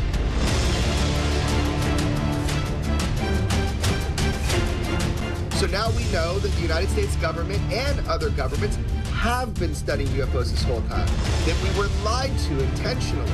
The fact there is any leaks at all about this, it shows you that uh, you can't keep everything secret for all time. You know, these truths will be coming out. OVNI. Allons-nous vers une divulgation Dans tous les cas, c'est un peu timide, mais une chose est sûre, si vous voulez en savoir plus, ne loupez pas vendredi l'émission avec Michael Salah. 01 86 22 21 20, c'est la libre antenne, bien sûr. N'hésitez pas à nous contacter si vous avez vécu des choses assez incroyables. C'est le cas de Muriel. Et Muriel est avec nous. Bonsoir Muriel. Bonsoir. Euh, Ouh là là, petite voix Muriel, comment ça va? Vous êtes timide ou pas? Euh, Je suis désolée, j'ai une petite voix. Non, j'ai une petite voix. Bon, bah écoutez, en tout cas, on est ravis de vous accueillir. Vous nous appelez d'où Muriel? Écoutez, je suis toujours en PACA, alors c'est toujours intriguant pour vous, mais bon, je préfère dire PACA. Voilà. D'accord. La Provence, Alpes-Côte d'Azur. On s'est déjà parlé tous les deux, Muriel? Euh, J'ai déjà fait un témoignage et un deuxième, effectivement. Ok, donc. euh, c'était des témoignages euh, concernant des ovnis, d'ailleurs. D'accord. Bah, excusez-moi si je. Ah oui, vous étiez pas du côté de, de Salerne, un truc comme ça, non? Non, c'est pas vous Euh, Moi, non. D'accord, parce que j'avais eu quelqu'un du côté de Salerne où j'étais allé en vacances l'année dernière qui m'expliquait qu'il y avait. euh, C'est un endroit euh, magnifique. Ah, bah c'est bah, c'est magnifique, ça, c'est sûr. Il y a même, il y a même Notre-Dame de Clarté à Oui, côté. bien sûr. Non, non, mais j'ai adoré cet endroit et, et j'y retourne très souvent. Alors, Muriel, vous avez eu un contact assez particulier, visiblement, vous? Oui, et il me faut beaucoup de courage pour en témoigner ce soir et en même temps, euh, pour moi, c'était indispensable hein, Ouais. que je vous donne ce témoignage-là, voilà, qui me semble le plus important parmi d'autres choses que je pourrais vous communiquer. Euh, et parce que, enfin bon, je vais essayer de vous livrer les choses euh, assez calmement parce que c'est vrai que bon, c'est émouvant. Voilà, pour moi, c'est émouvant. Ça l'est encore aujourd'hui. Prenez votre temps, vous êtes, vous êtes en terrain conquis, tout va bien, on est en famille. Alors, c'était il, y a- il y a quelques années en arrière, je dirais 4-5 ans en arrière. Mhm. Euh, il m'arrive d'être euh, un peu entre guillemets perdu dans mes pensées ou en tout cas de me focaliser sur une chose ou sur une autre, euh, bon, en étant souvent en train de faire même d'ailleurs deux trois choses en même temps. Bon, voilà, c'est comme ça, c'est ma vie. Et à ce moment-là, euh, j'ai et c'était hors de tout contexte euh, à ce moment-là, euh, j'ai pensé à, à la vie de Louis de Funès. À la vie de Louis de Funès. Oui, la vie de Louis de Funès. Euh, alors en partant de, de l'idée que bon, j'étais gamine à l'époque quand il y avait les films de Louis de Funès à la télé. Ouais. Et que ça n'était absolument pas pris au sérieux, c'était du, du cinéma de entre guillemets de guignol. Enfin du moins c'était pas du ciné- cinéma intellectuel. euh, attention, hein, parce que vous savez que c'est mon, mon mentor, hein, Louis de Funès, et je lui voue un culte absolu. Et donc pour moi, c'est le plus grand acteur du monde. hein. Mais franchement, en plus, je le crois aisément. Et vous savez que pour aller dans votre sens, les Américains qui sont les plus doués au cinéma vouent un culte à Louis de Funès tant il était dingo dans son jeu. Donc, euh, mais ça, il faut être mort. Vous savez, c'est la France. hein. C'est-à-dire qu'en fait, au départ, on se moque, et après, on dit que c'était un génie, et c'était un génie. Donc, je suis d'accord avec vous. Effectivement, c'est vrai que euh, les choses euh, ont, ont évolué euh, Ouais. depuis. Et c'était, me semble-t-il, effectivement, et c'est ce qui m'est revenu dans ce que je vais vous témoigner, que c'était quelqu'un qui était vraiment jusqu'au boutiste dans ce qu'il faisait, euh, au-delà du perfectionnisme. Mmh. Bon, enfin bref, à l'époque, j'étais donc gamine, et ça, c'est une, une réflexion que j'ai eue euh, il y a 4-5 ans en arrière, donc euh, j'ai plus de 50 ans, etc. Et, et dans cette réflexion-là, en même temps, donc une fois que j'ai passé ce- cette euh, étape de de- de- d'être dans cette pensée que bon, le ciné, son cinéma n'était pas pris au sérieux, euh, alors vous dire le pourquoi du comment des choses, je n'en sais rien, je ne sais pas. Toujours est-il que j'en suis arrivée à la réflexion que euh, c'est quelqu'un qui avait donné euh, au-delà de sa chemise euh, dans, dans son cinéma, qui y avait mis tout son cœur, toute son âme, etc. Et que et que c'était il y avait beaucoup plus de qualité que ce qu'il en avait été dit à l'époque. Ouais. En gros, c'est ça ma réflexion. Et je regrette aujourd'hui de ne pas avoir noté euh, point par point tout ce que j'avais, tout ce que j'ai vécu à ce moment-là. Parce que, en fait, ça a été dans une, je dirais, une fraction de seconde qui est hors du temps. Ce qui s'est passé là. Ouais. Ce temps de réflexion, c'était vraiment, ça, enfin, c'est passé, enfin, c'était un, un instant hors du temps. Voilà. Et à ce moment-là, j'ai reçu, je vous dis tel que c'est, j'ai reçu donc euh, son visage. Son visage, il était heureux, Euh, il était, il était reconnaissant et il était soulagé surtout. Je vous le dis, il était soulagé que par, par la, je dirais la pertinence de ma pensée. Mhm. On va dire ça comme ça. Euh, j'ai aucune prétention de quoi que ce soit. Euh, enfin, c'est pas quelqu'un qui fait ni partie de ma famille ni de mon environnement, mais toujours est-il que ça a été ça à ce moment-là. Et euh, Mais je crois que, vous savez, je suis assez d'accord. Enfin, je comprends. Enfin, c'est-à-dire qu'il a souffert hein, quand même de l'image qu'on a eue de lui. On lui a mis- remis un César d'honneur quand il. C'est d'ailleurs Jerry Lewis à l'époque qui, qui était aussi quelqu'un qu'il admirait beaucoup qui lui a remis. Et d'ailleurs, la scène est truculente entre les deux. Mais, mais il a beaucoup souffert. Mais c'est le propre, c'est le problème de tous les comiques français. hein. C'est-à-dire qu'en fait, ils sont reconnus une fois qu'ils sont morts ou à la fin de leur carrière. Mais c'est des gens incroyables. Vous savez que c'est beaucoup plus difficile de faire rire au cinéma que de faire pleurer. hein. Donc, euh, et, et- et- je comprends que finalement, il, il ait été touché par votre regard. Ma pensée, je, je moi je, je dirais la, la- la pertinence ou la cohérence de ma pensée avec ce que certainement ce que lui il avait vécu. Alors je peux pas vous expliquer le pourquoi du comment des choses parce que objectivement je n'en sais rien, je ne sais pas. Euh, et euh, Mais ce qui est fou, c'est qu'il soit présenté à vous, enfin que vous ayez ce, que vous ayez eu ce contact quand même, parce que Mais je pense que c'est juste parce que la, ma pensée était certaine. Je suis désolée, j'ai aucune prétention de quoi que ce soit. hein. Mhm. Mais je pensais juste que c'était parce que. Enfin, je ne sais pas. Bon. Certainement que ma, ma pensée était certainement juste à ce moment-là. Euh, et en fait, c'est que j'ai d'autres choses que je vais devoir rajouter là-dessus parce que vous vous doutez bien que ce soir, je ne serais pas permis de, de- de donner un témoignage pareil si je n'avais pas des éléments qui, qui me, enfin, comment dire, qui me permettent de poser les choses. Donc, dans cette, euh, donc juste dans cette euh, situation-là, c'était dans une fraction de seconde, et euh, donc son visage qui était heureux, il était vraiment heureux, qu'il était heureux, il était reconnaissant et il était vraiment soulagé. Voilà, soulagé d'être compris. Vraiment, c'était ça. Bon, ça, c'était donc il y a 4-5 ans en arrière.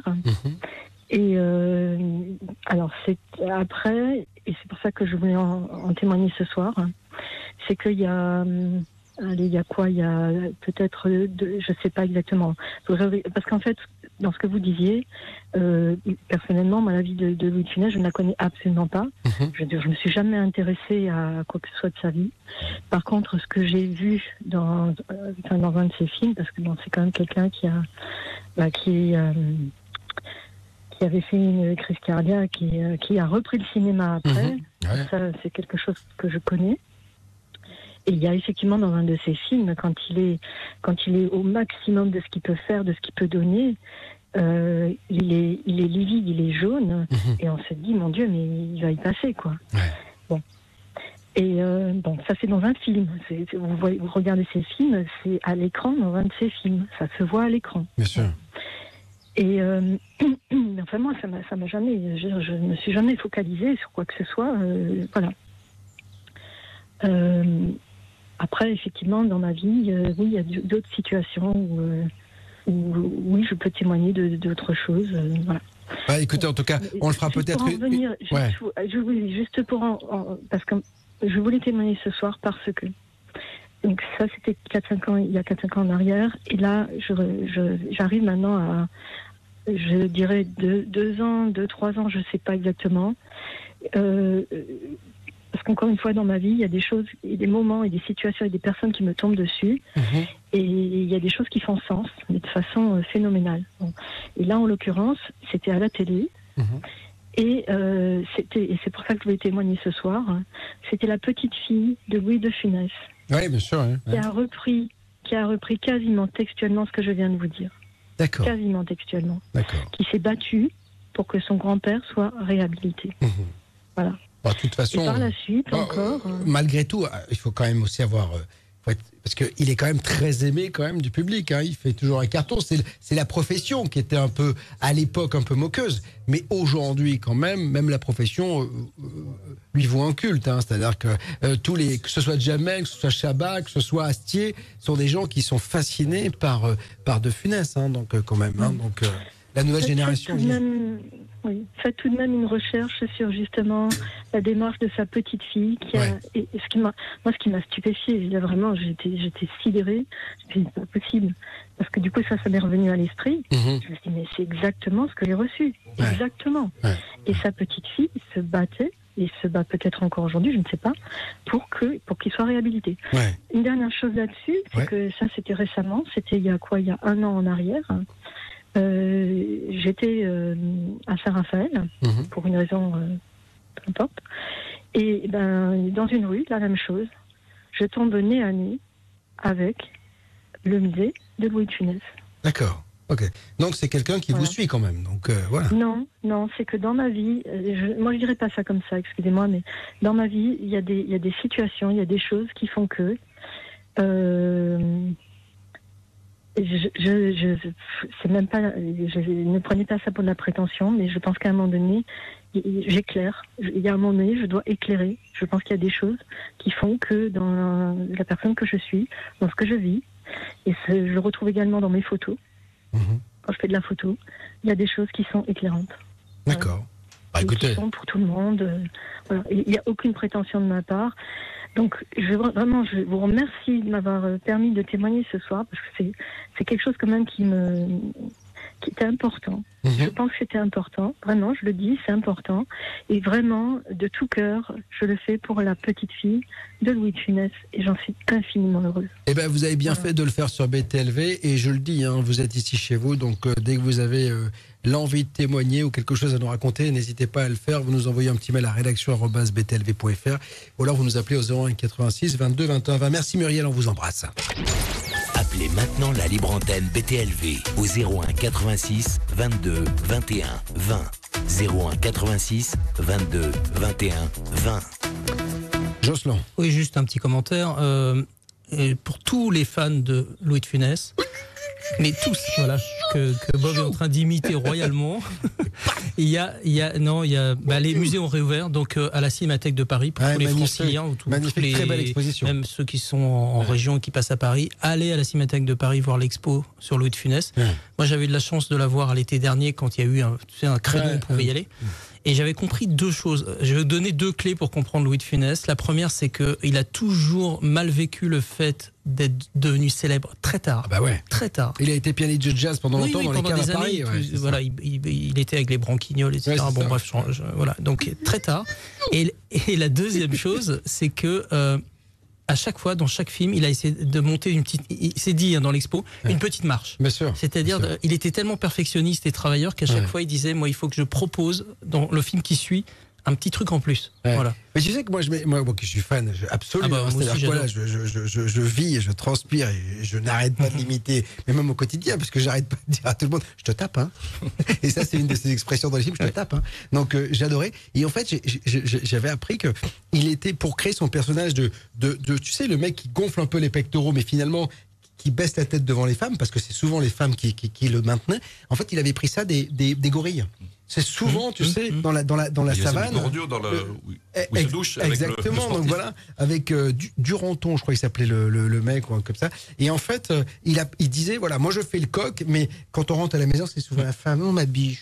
Et, et alors, pour le ramener à BTLV, parce Ouais. qu'il y a un lien entre Ouais, euh, Funès et BTLV, c'est Ouais. les extraterrestres. Ouais. Et bah, il a c'est quand même un comique qui a fait deux films, La soupe aux choux et Le gendarme et les extraterrestres. Eh Voilà. Et alors dans l'expo, on apprend un truc incroyable, c'est que euh, il y avait une suite aux gendarmes et les extraterrestres qui était prévue, qui devait s'appeler Le retour des, Des extraterrestres, comme ça. Et les gendarmes allaient sur la planète des extraterrestres. Ah, bah, et, donc dans l'expo, on voit le storyboard. Ah. il n'y a que le storyboard. Bon, en tout cas, c'est à, la Cinémathèque, c'est à Paris. Si vous, euh, cet été, je sais pas, si vous venez à Ouais, Paris, si vous êtes en, en région, en famille, voilà, c'est fabuleux.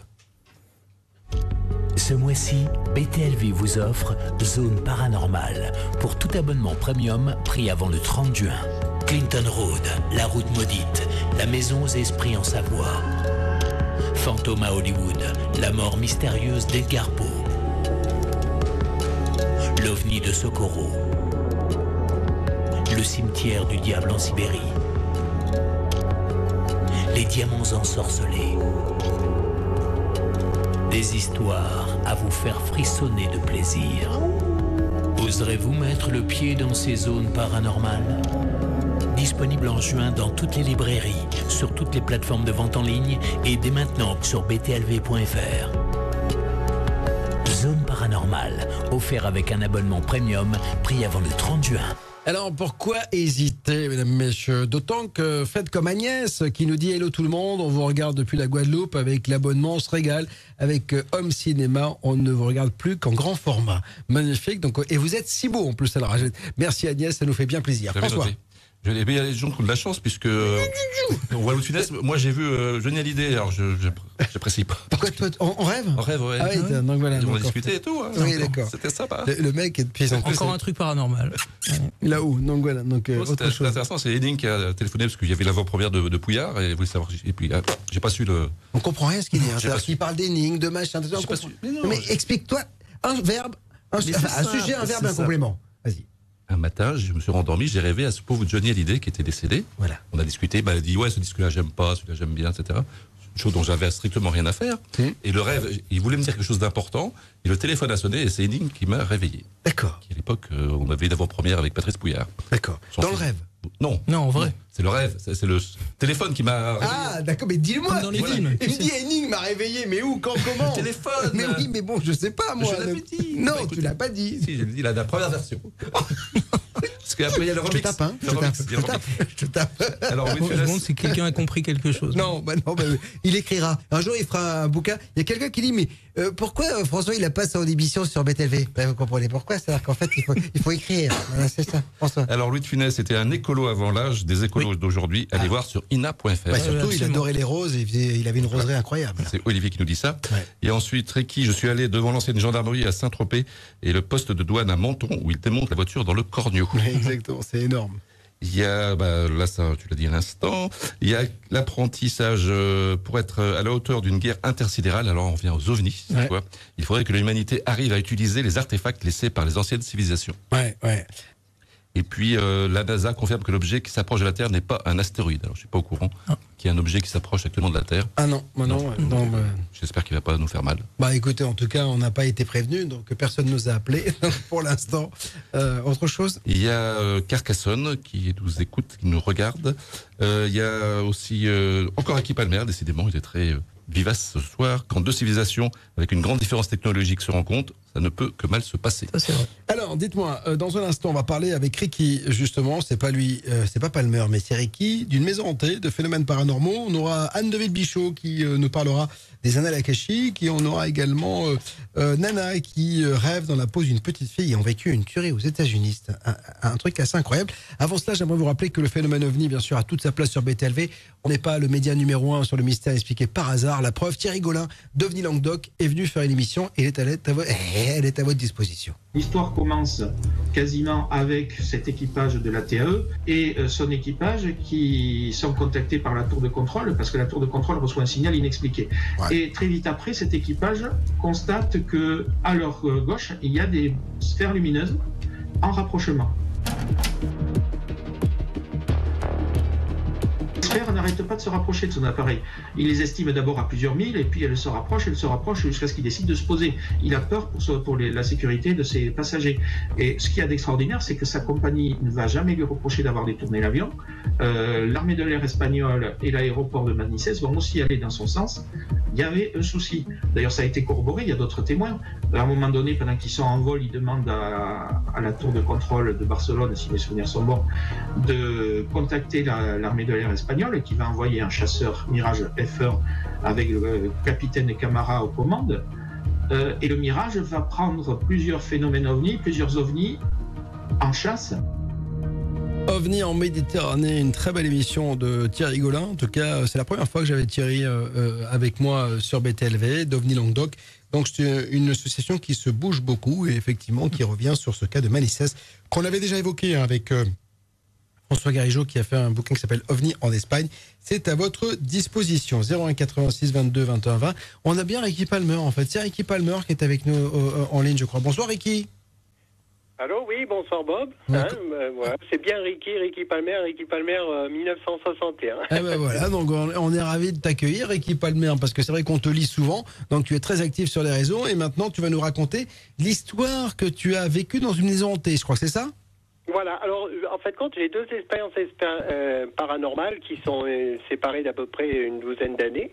Bah, la première, c'était j'habitais à Avignon, c'est donc, pour ceux qui connaissent, c'est la, maison qui était juste en face de la porte de l'ancienne prison à Avignon, donc qui est dans la rue Banasterie, donc pour ce pas loin du palais, derrière le palais des papes. et j'avais 14 ans et à cette époque-là, j'ai, je, je me réveille le matin et j'ai ma mère qui préparait au rez-de-chaussée le, déjeuner. Mhm. Et en me, réveillant, en me retournant, je vois face à moi, donc à peu près à 50 cm de mon visage, au bord du lit, euh, qui me regardait, une genre de fille créole assez jolie, de très belle peau, tout ça, et avec la coupe euh, comme les, les afros qu'il y avait dans les années 60-70, comme Angela Davis. Et, euh, mais, mais par contre, elle avait les yeux blancs. Et ça m'a, ça c'était très très très clair pour et ça m'a fait peur de ma vie. Et je vais retourner ma tête face au lit, tu sais, comme pour se cacher, comme tous les gamins. Et euh, j'appelle ma mère. Et ma mère, elle monte. À l'époque, cet appartement et maintenant c'est séparé en trois étages euh, qui, qui est loué, mais c'était un seul un, un seul bâtiment. Et ma mère, elle monte à l'étage, puis il n'y avait plus rien. Bon, ça, c'était très, mais alors de très, très, très clair. Pour dire, c'est tellement clair que même ma deuxième copine, il y a, dans les années 90, je me rappelle même plus de son visage. et donc, euh, bon, ça, après, bon, je me suis dit, oh, c'est peut-être avec le temps, on oublie, puis on se dit peut-être une illusion, quoi que ce soit. Et après, la deuxième euh, expérience paranormale, enfin l'ensemble des expériences, euh, tu te rappelles, j'avais fait, j'avais fait cette histoire, cette photo. Mon, mon père, on avait vu aux États-Unis dans le ah avec les Indiens. Ouais, je me souviens. Voilà, donc à Taos Pueblo. Et justement, dans cette même maison, avant que cette maison soit habitable, donc, euh, c'est Taribe en Ardèche, hein, pas très loin d'où j'habite. Là, je suis sur la commune de Malbosque, un peu plus au sud. Mhm. Et euh, voilà, donc euh, j'avais j'avais 17 ans et j'avais commencé la restauration de cette maison. Donc, on a fait tomber tout un plancher, un vieux plancher, et des poutres en châtaignier qui tenait et euh, j'avais mis un genre de rideau pour faire un genre de moustiquaire. Mhm. Et le soir, après le travail, quand, le- quand le jour commence, on commence à avoir une genre de pénombre, c'est-à-dire on voit plus les couleurs, mais on voit les formes encore. euh, je vois m'approcher euh, une genre de forme humaine avec une, une, une- comme une robe, mais, mais, mais le profil hein, tout, tout foncé au milieu et tenant comme une croix en l'air. Alors, je ne sais pas si je me suis endormi euh, de fatigue euh, parce que j'avais fait des démolis un peu tout dans la journée ou, ou par, par peur, je ne sais pas. Euh, et après, euh, donc voilà, ça c'était la première des choses. Et plus tard, à mesure que ça se restaurait la maison, on était en train de manger toute la famille à l'étage et euh, il y avait, euh, on avait une bétonnière électrique dont on avait utilisé la journée avec mon frère à faire du béton. Celui qui d'ailleurs, mon père apparaît à sa place sur la photo aux Ouais. États-Unis là. Et euh, en, euh, en- c'était le, le- un peu presque la nuit qui tombait aussi. Et dans cette cave en bas, dans les caves votées au rez-de-chaussée, on entend cette bétonnière se mettre en route. Bon, et on était sûr, parce que légèrement, euh, c'est une boutonnière qui était assez neuve, on l'a nettoyée, l'a rincée, on rembobinait le fil, c'est une bétonnière électrique, et c'était tout rangé sur une partie dans, dans la cave voûtée. Alors bien sûr, le seul qui avait un peu de courage à l'époque, c'était moi qui descend. Et là, on ne peut pas parler d'hallucination collective. Tout le monde l'a entendu en même temps. Et moi, je descends. Et quand j'ouvre cette porte cochère euh, en châtaignier, au moment où j'ouvre, rien, pas de bruit. Ben, la bétonnière, parce que moi, je pensais que c'était peut-être un voisin, il nous a fait une blague, il est rentré, je ne sais pas comment, pour la rebrancher et tout. Elle était bien rangée. En plus, il y avait un décalage de la dalle qu'on avait coulée, donc elle était au-dessus. Donc la bétonnière propre. Mais ça a bien duré un bon moment. Donc entendre le bruit, mais vraiment clair, audible, et tout le monde qui se regardait à table. Voilà.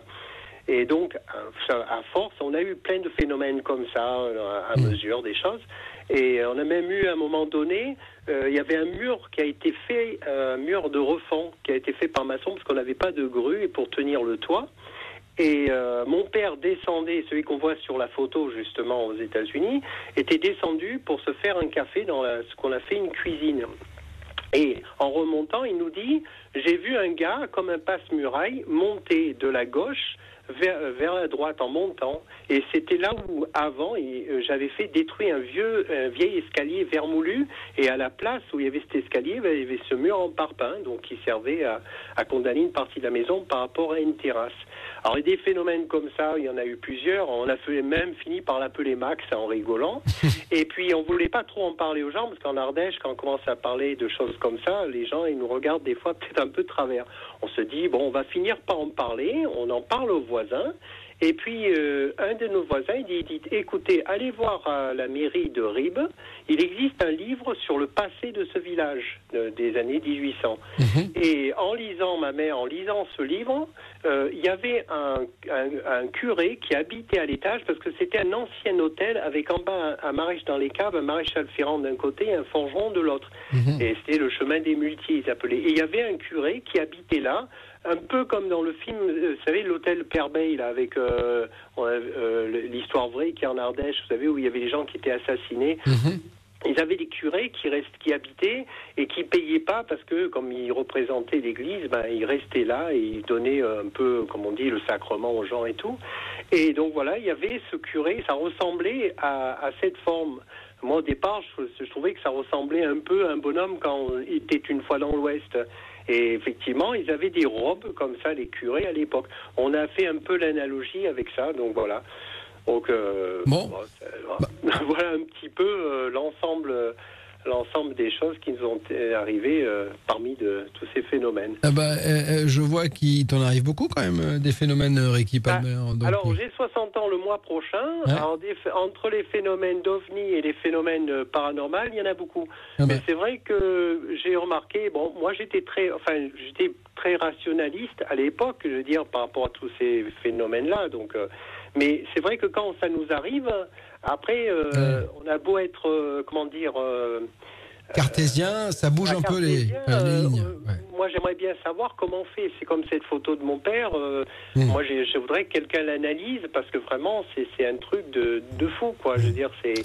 Et voilà, donc. euh, Bah voilà, Ricky, en fait, on est sur le domaine qui nous anime depuis maintenant 8 ans, sur l'inexpliqué. On n'a pas véritablement d'informations, on n'a pas de réponse, mais en tout cas, on sait qu'il y a une zone grise que ce soit euh, c'est pas blanc, c'est pas noir, c'est une zone grise où on est au milieu de tout cela et on essaie de d'avancer de, pas après pas avec les les informations des uns et des autres et, pour essayer de, comprendre. Mais c'est pas tous les jours facile. En tout cas, merci Ricky, prends soin de toi et merci d'avoir été avec nous. Merci, à bientôt et merci. Appelez maintenant la libre antenne BTLV au 01 86 22 21 20. 01 86 22 21 20. Bon, on a circoncis vocalement euh, notre ami Ricky. Hein, comme il n'a pas eu le temps de dire bonsoir, bravo euh, Samuel au standard. Voilà, donc euh, heureusement que tu t'envoies dans un mois. Toi, je vais te dire un truc, on va pas te regretter, hein, je te le dis. Je plaisante bien sûr. Bon, il y a tiens les réseaux sociaux. Il y a I3 JIT 3M qui dit mais d'où tu viens, François? J'aime beaucoup cette question. D'où tu viens? De quelle planète tu viens, François? eh C'est un mystère. Euh, Oxo, ici la Terre, la Terre ici Oxo. Je suis un mystère, moi tout seul. toi, t'es un, un, ovni à toi tout seul. Je suis inexpliqué. Il n'est pas certain que le Pentagone ne s'intéresse pas à toi, tu sais, donc voilà. Donc, euh. Si ce n'est déjà fait. Ah oui, d'accord. Je ne dirai rien. Alors, François, dis-moi. Il y a Lugassi qui dit Vous pensez qu'un jour nous aurons une vraie preuve de l'existence des fantômes ou du paranormal? Eh ben, Écoutez, on avance euh, et on, euh, on marche. Pour, on pour les gens qui y croient, il n'y a pas besoin de preuves. Ils, ils, sont convaincus que tout ça existe. Parce qu'un jour la science va l'expliquer. Et il y en a d'autres qui, qui, sont un peu plus mesurés et qui cherchent à savoir un peu. voilà, d'avoir des éléments un peu plus euh, hmm. matériels. Bon, après, c'est le côté rationnel, bien sûr. Peut-être qu'il y a des fantômes dans les soucoupes volantes. Bah, alors, justement, il y a Valérie qui dit J'ai souvent remarqué que les gens qui ont des expériences médiumniques ont aussi des expériences en ufologie. Mais en fait, on a la sensation finalement que, que finalement. Ça se mélange. Euh, ouais, ça se mélange et que cette sensibilité permet d'ouvrir des, des, des, des, portes euh, que le commun immortel n'ouvre pas. ce soir, les ovnis ont beaucoup de succès et puis euh, toujours Louis Tunès avec Joël. les grandes vacances furent pour moi le top de mon propre rire. Les gens bien se foutaient de lui car physiquement pas taillé comme une armoire, mais toujours gentil avec les gens d'après ma tante. Alors les grandes vacances c'était génial parce qu'en fait ça nous ramène à notre époque à nous on faisait je sais pas si ça se fait toujours les les, les, correspondants. les correspondants c'est-à-dire qu'on recevait tous un, correspondant anglais et on allait en Angleterre. Mais la première fois que je suis en Angleterre je me souviens le matin c'est la, première fois que j'avais découvert j'étais tout petit hein, je découvrais le, beurre salé sur des toasts et quand j'ai mangé ça pour la première fois j'ai trouvé ça incroyable alors ils te mettaient ça avec euh, de la charcuterie et puis surtout une gelée là un truc assez incroyable et là tu te retrouves le matin tu fais waouh, waouh, je suis loin de chez moi quand même. Donc voilà, mais j'avais adoré. C'était ta première expérience paranormale. Et je me souviens avoir acheté dans un magasin. Après, il y a eu les petites anglaises. C'était la deuxième expérience bah, paranormale. Alors, j'ai eu, une, euh, j'ai eu quelques expériences euh, très sympathiques euh, et, j'ai failli me faire choper par le père d'une petite anglaise parce que j'étais allé chez elle et on s'est retrouvé dans sa chambre. Et le problème, c'est que le père est rentré et j'ai été obligé de sortir, écoute bien, hein, par la fenêtre. Donc voilà, mais comme dans les films. Et j'avais 15 piges, hein, mais j'étais content j'avais chopé une anglaise. elles étaient très, très, très. Euh, Chaudes. Oui, elles étaient très pas farouches, pas farouches pour, pour l'agent, donc voilà. Il y a Rubiclo qui dit le problème avec les maisons à la campagne, c'est aussi beaucoup de succès sur les réseaux ce soir. Mmh. C'est quand la nuit tombe, on entend une chouette nocturne faire un bruit chelou en mmh. pleine nuit. Et là, tout le monde a peur. L'ambiance. Une chouette, c'est magnifique. Les, les, urbains, enfin les gens qui habitent en ville, sont pas habitués à la campagne. il y a beaucoup de bruits de campagne qui mmh. sont mal interprétés aussi. Après, les gens qui habitent sur place, ils, connaissent mieux. Mais tu sais, moi déjà, j'ai la chance d'avoir un jardin à Paris. Et je peux te dire que quand tu as des arbres, j'ai pas mal de fleurs, d'arbres. De... Il y a toujours des bruits. Il y a toujours, des bruits. C'est-à-dire qu'en fait, il y a plein de choses dans le. Dans la nature fait, du bruit. Exactement. Pour Stélio, on revient aux ovnis, ça sent le Blue Team à plein nez. Vous pensez vraiment que des extraterrestres sauveurs vont venir nous sauver? Alors, qui sauvent, non, ils n'ont peut-être rien à foutre, mais en tout cas, ils viennent nous visiter, ça c'est sûr. En tout cas, euh, une chose est certaine, certaine, ce que l'on voit dans le ciel et qui a été mentionné dans le rapport du Pentagone, on ne sait pas ce que c'est. Voilà. Il y a Denis, alors euh, lui, il a peur parce qu'un simple virus, ce qu'elle était capable de faire, alors si demain les extraterrestres débarquent, ça presque d'être plus méchant encore. Eh bien, écoutez, c'est ce qu'on va évoquer mercredi dans euh, OVNI. Euh, la guerre des mondes a-t-elle déjà commencé? Ce sera à partir de et en, même, et en même temps, tu as l'inverse, c'est-à-dire que tu as souvent, quand il y a des attaques d'extraterrestres, c'est pas les humains qui arrivent à les battre, c'est les virus humains. Exactement. Enfin, les virus la terriens, hein. La guerre du monde, c'est. Oui, c'est ça, la guerre des mondes, par la exemple. La guerre du monde, c'est le nouveau virus. Non, Independence Day, on est un peu plus. Euh, non, non, C'est la guerre des mondes où, en fait, ils meurent par les virus euh, humains. Parce qu'effectivement, ils peuvent nous apporter les virus, mais on peut aussi les contaminer. Donc, euh, voilà. Merci, François. on va avoir Anne de Villebichot dans un instant, parce que pour l'instant, on l'a pas. On aura Nana qui est là ou pas? Est-ce que Nana est avec nous? Donc, on essaye d'avoir Nana, ou en tout cas Anne de Villebichot, parce que Anne de Villebichot, on va peut-être pouvoir mettre le visuel. Elle, sera en, en, comment dire, en masterclass avec Sandrine le mardi 15 juin. On a Anne de Villebichot, elle est avec nous. Bonsoir Anne. Bonsoir Bob, bonsoir à toute l'équipe. Bon, on est ravis de t'accueillir Anne. On rappelle masterclass mardi 15 juin 21h, 20h pardon, avec Sandrine Chopin. Euh, accéder à vos annales akashiques et à la mémoire du monde. Ta première venue avait été un carton sur BTLV. On avait euh, été très content de, te recevoir aussi dans un affranchi de l'info. Et puis après, tu avais fait une masterclass. Et ça avait déboulé pour une, sur, une, sur une formation. Et il y a une nouvelle session exceptionnelle. Alors, brièvement, pour ceux qui ne savent pas ce que sont les annales akashiques, on va peut-être rappeler ce que c'est, non, euh, Anne? Oui, avec plaisir. Euh, déjà, tout d'abord, merci de m'accueillir encore une fois, Bob. je suis honorée de ça. Mmh. et en fait, effectivement, les archives akashiques, c'est l'accès à la mémoire du monde et de manière plus particulière, c'est l'accès à nos propres mémoires à nous. Donc mmh. ça veut dire que nous pouvons avoir accès depuis la création de notre âme jusqu'à maintenant à tout type d'informations qui nous permettent de nous transformer et d'évoluer. Mmh. Moi, je trouve ça incroyable. C'est bien plus vaste que ça. et c'est plus vaste que ça, bien sûr, c'est ce que vous allez découvrir euh, mardi euh, prochain. Mais ce que je trouve hallucinant, et je suis assez euh, enclin à imaginer euh, qu'il existe effectivement, parce qu'il y a tous les rationnels qui vont dire c'est n'importe quoi, mais moi je suis assez enclin à imaginer cette mémoire, parce que tout ce que l'on a dans notre tête, toutes nos pensées, toutes nos actions, à un moment donné, ce sont des, des énergies, ça va dans le dans l'espace, et c'est peut-être réuni finalement dans ces annales akashiques. Euh, ça me rappelle Interstellar quand il est dans cette bibliothèque à la fin, euh, euh Mathieu McGonaghy et qui, et qui a des livres. C'est l'image que j'ai aussi. C'est toujours ça, c'est-à-dire que comme si c'était une grande bibliothèque en fait, Anne, c'est ça hein? Absolument, absolument, et c'est très bien représenté dans, dans beaucoup de films aujourd'hui. Hmm. Donc bien sûr, on peut vraiment se saisir de cette idée. Et c'est bien que ce soit présenté dans les films. Ce que j'aime beaucoup, c'est que ce soit aussi concret. Et vu de manière scientifique. Mhm. Euh, nous avons Erwin Laszlo qui a démontré, d'un point de vue de la physique quantique, l'existence de ce vaste champ d'enregistrement. Mhm. Donc, ce n'est plus l'apogée de, des mystiques, des chamans. Maintenant, tout le monde a, le droit et la possibilité et la légitimité, c'est ce que j'aime beaucoup finalement, d'accéder à ses propres archives, aux archives d'une personne, d'un lieu, d'un animal, d'une société, d'un projet. Donc c'est extrêmement vaste et nous y avons accès. Moi je trouve ça incroyable. Honnêtement, mmh. moi, aussi, moi, aussi, parce que euh, alors, je ne connais pas très bien les annales akashiques, etc. Mais moi, je connais beaucoup euh, les artistes. J'ai lu énormément de biographies d'artistes, et il y en a tellement qui racontent qu'à un moment donné dans leur vie, ils ont eu une intuition, une idée géniale, un truc. Qui a été transmis. On connaît, on va tous les deux, on adore le rock. Bah le nombre de, chanteurs ou d'artistes de, rock qui ont dit, mais à un moment, moi j'ai écrit cette chanson, mais elle est venue comme ça. Comme ça, je sais même pas d'où elle est une illumination. Oui, c'est ça. Donc est-ce qu'à un moment ils n'ont pas été. Moi je trouve ça, en tout cas, une idée séduisante qu'à un moment on puisse se brancher, se connecter à quelque chose qui nous envoie des idées. Moi je trouve ça assez incroyable effectivement parce que si il y a cette mémoire du monde et on le voit d'ailleurs. Alors alors ça marche pour les artistes. Il y a des gens qui disent, euh, euh, on se souvient de Qui peignait euh, euh, euh, comme à, l'image et à l'instar de grands, de grands artistes comme Picasso, Monet, Van Gogh, etc. On, sait aussi que il y, a d'autres informations, effectivement, qui, nous transcendent l'esprit. C'est-à-dire qu'on ne sait pas pourquoi tout d'un coup on a une idée fulgurante, comme si on nous envoyait des, des, idées. Et c'est ça finalement ces annales akashiques. C'est le grand réservoir finalement de toute l'humanité. Absolument. Mmh. C'est un réservoir qui est totalement inépuisable. Ouais. Et on peut s'y connecter, puisque c'est ce que tu vas euh, permettre euh, de découvrir lors de cette masterclass du 15. Attention, c'est sur inscription, je le rappelle, parce qu'on va remettre le truc. C'est uniquement sur inscription, c'est pas sur btlv.fr, c'est sur inscription, c'est une masterclass privée. François, tu as mis le lien, j'imagine. Donc attention, il n'y a pas des places pour tout le monde, donc profitez-en. Euh, et, on s'y connecte assez facilement euh, à ces annales, alors sans dévoiler bien sûr ce que tu diras le 15 juin, mais est-ce que tout le monde peut s'y connecter? Oui, c'est ça que je trouve fabuleux, c'est que tout le monde a la possibilité de s'y connecter. Mhm. Euh, nous avons euh, un moyen qui est très simple, très efficace pour nous assurer d'être au bon endroit, au bon moment, avec les bonnes personnes.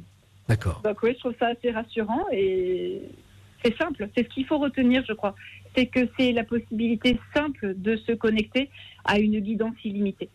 Bon, ben, en tout cas, euh, je vous invite vraiment à vous euh, euh, inscrire à cette masterclass privée totalement gratuite hein, le mardi 15 juin sur avec le lien que François a mis dans les dans les différents chats, que ce soit sur Facebook, YouTube ou Twitch. Merci Anne, on va pas te retenir plus longtemps. On se retrouve mardi prochain sur BTLV le mardi 15 pour une une conférence privée, une masterclass privée avec bien sûr à tes côtés Sandrine Chopin pour animer tout cela. On t'embrasse très fort et à très bientôt. Je vous embrasse à tous. Salut, ciao. Appelez maintenant la libre antenne BTLV au 01 86 22 21 20. 01 86 22 21 20. Dans un instant, on va avoir un, témoignage assez incroyable, celui de, de Anana qui euh, rêve dans la peau d'une petite fille qui a vécu une tuerie aux États-Unis. Donc, euh, c'est la première fois qu'on va vivre un tel témoignage. Mais avant cela, on va se retourner vers euh, François. Dites-moi, François Demier, oui. vous qui venez d'ailleurs, que se passe-t-il sur les réseaux? Le retour de Ricky, qui est encore qui commande beaucoup sur les réseaux. Euh, une émission que je ne regarde plus, c'est Ghost Adventure avec le monsieur complet. C'est vieux ce truc-là, il l'a mis il y a deux heures, ce truc-là. Mais t'es largué, il y a des trucs nouveaux qui viennent de tomber. Mais, attends, mais attends, il faut attendre. il faut attendre. Mais tout ça pour amener qu'il a regardé Les Fantômes en Bretagne, qu'il a beaucoup apprécié. Cédric Ernie, très belle émission. Oui. Voilà, c'était original. Et on parle pas souvent des fantômes en Bretagne, mon cher Bob. Moi, je vous ai ramené les fantômes en Bretagne. Oui, bien sûr. Il y a cyber une nuit, j'allais dans la forêt, je me suis trouvé nez à nez avec un extraterrestre déguisé en chevreuil. Je n'ai pas été déguisé en chevreuil. L'extraterrestre. C'était la page humour. Ouais, c'est ça. Ils sont malins. Ah bah c'est polymorphe, hein. ça, prend l'apparence que tu veux. Alors il y a Rubiclo qui pose la question sur le fameux documentaire sur une expédition sur la Lune. Il s'avérait que certains astronautes américains avaient témoigné sur une présence très évoluée installée sur la face cachée de la Lune. Alors, je pense qu'il fait référence au fameux documentaire qui est un faux, un faux vrai. Tu n'as pas vu ce documentaire Non. On fait croire que les extraterrestres sont sur la Lune. C'est un très beau documentaire. Non. C'est sur Arte qu'on l'avait. Euh, non, j'ai pas vu ce documentaire, mais en tout cas, il y en a un très beau sur les. Et tout le monde pensait que c'était vrai alors que c'était faux dès le départ. On l'avait annoncé. Quoi. Ouais, ouais, ah oui, donc on va, on a attention, vous allez voir un faux documentaire ah et les gens. Mais euh, de toute façon, tu peux dire ce que tu veux. Il y a toujours des gens qui disent non, non, c'est vrai. Donc, mais on se souvient aussi que la première fois qu'il y a eu euh, un, vol habité qui est passé sur la face cachée de la Lune, l'astronaute a dit Allô Houston, je vous le confirme, le Père Noël existe bien et ça a alimenté bien sûr tous les mmh. fantasmes. Qu'est-ce qu'il voulait dire Et ils ont entendu de la musique. Voilà, et, effectivement. Ils jamais su d'où ça venait. On en avait parlé sur, euh, dans Enquête, j'en avais parlé d'ailleurs dans Enquête paranormale sur C8. Et effectivement, euh, au moment où ils passent sur la face cachée de la Lune, alors qu'il n'y a plus aucune mmh. communication entre la Terre et la Lune, c'est impossible puisqu'ils sont cachés, euh, puisque la Lune fait mmh. écran, et bien là, ils avaient capté de la musique. Et donc on se dit d'où venait cette musique? Donc le, je crois que le documentaire dont tu parles s'appelle Opération Lune. Oui, c'est ça. De William Carell. D'accord. Il y a le même sur YouPorn, mais c'est pas la même lune. Humour. Et Ricky, encore, il faut absolument que je reparte camper au col de Vence pour reprendre les photos de ces boules lumineuses. D'accord, moi j'adorerais aller camper au col de Vence. On va y aller. Mais, mais, mais j'ai peur d'être déçu en fait. C'est-à-dire qu'en fait, euh, comme d'hab, quoi. Tu vois il y a beaucoup de personnes qui demandent justement qu'on fasse une émission sur ce fameux col de Vence. Oui, oui, mais, écoutez, non, mais je pense qu'il doit y avoir une, ambiance. Oui, il y a une ambiance. Tu sais, c'est comme euh, grimper le Bugara. Voilà, mais bon, j'imagine pas faire un documentaire sur le col de Vence, parce qu'à un moment donné, il va pas se passer grand chose. C'est-à-dire que. Bah, on a eu beaucoup de témoignages depuis qu'on a fait la Libre Antenne. il y a vraiment énormément de gens qui ont des choses à raconter. Oui, mais c'est le jour où tu veux y aller où il se passe rien. Tu vois, c'est un peu comme. Euh, ou alors, il faut faire Stephen Greer, mm. partir dans le désert et invoquer les, les, extraterrestres et puis attendre qu'ils viennent. Donc, Mais bon, je suis pas comme ça, moi. Donc, bah, euh, tu peux. non, non, je vais pas invoquer. Avec une barbe blanche. Mais bon, si, écoutez, je vous promets, si un jour je suis dans le coin. Si un jour je suis dans le coin, j'irai au col de Vence et avec une caméra, j'essaierai de filmer. Bon, autre chose ou pas Il y a Alain qui dit Je suis modérateur sur une page fan de l'ISS.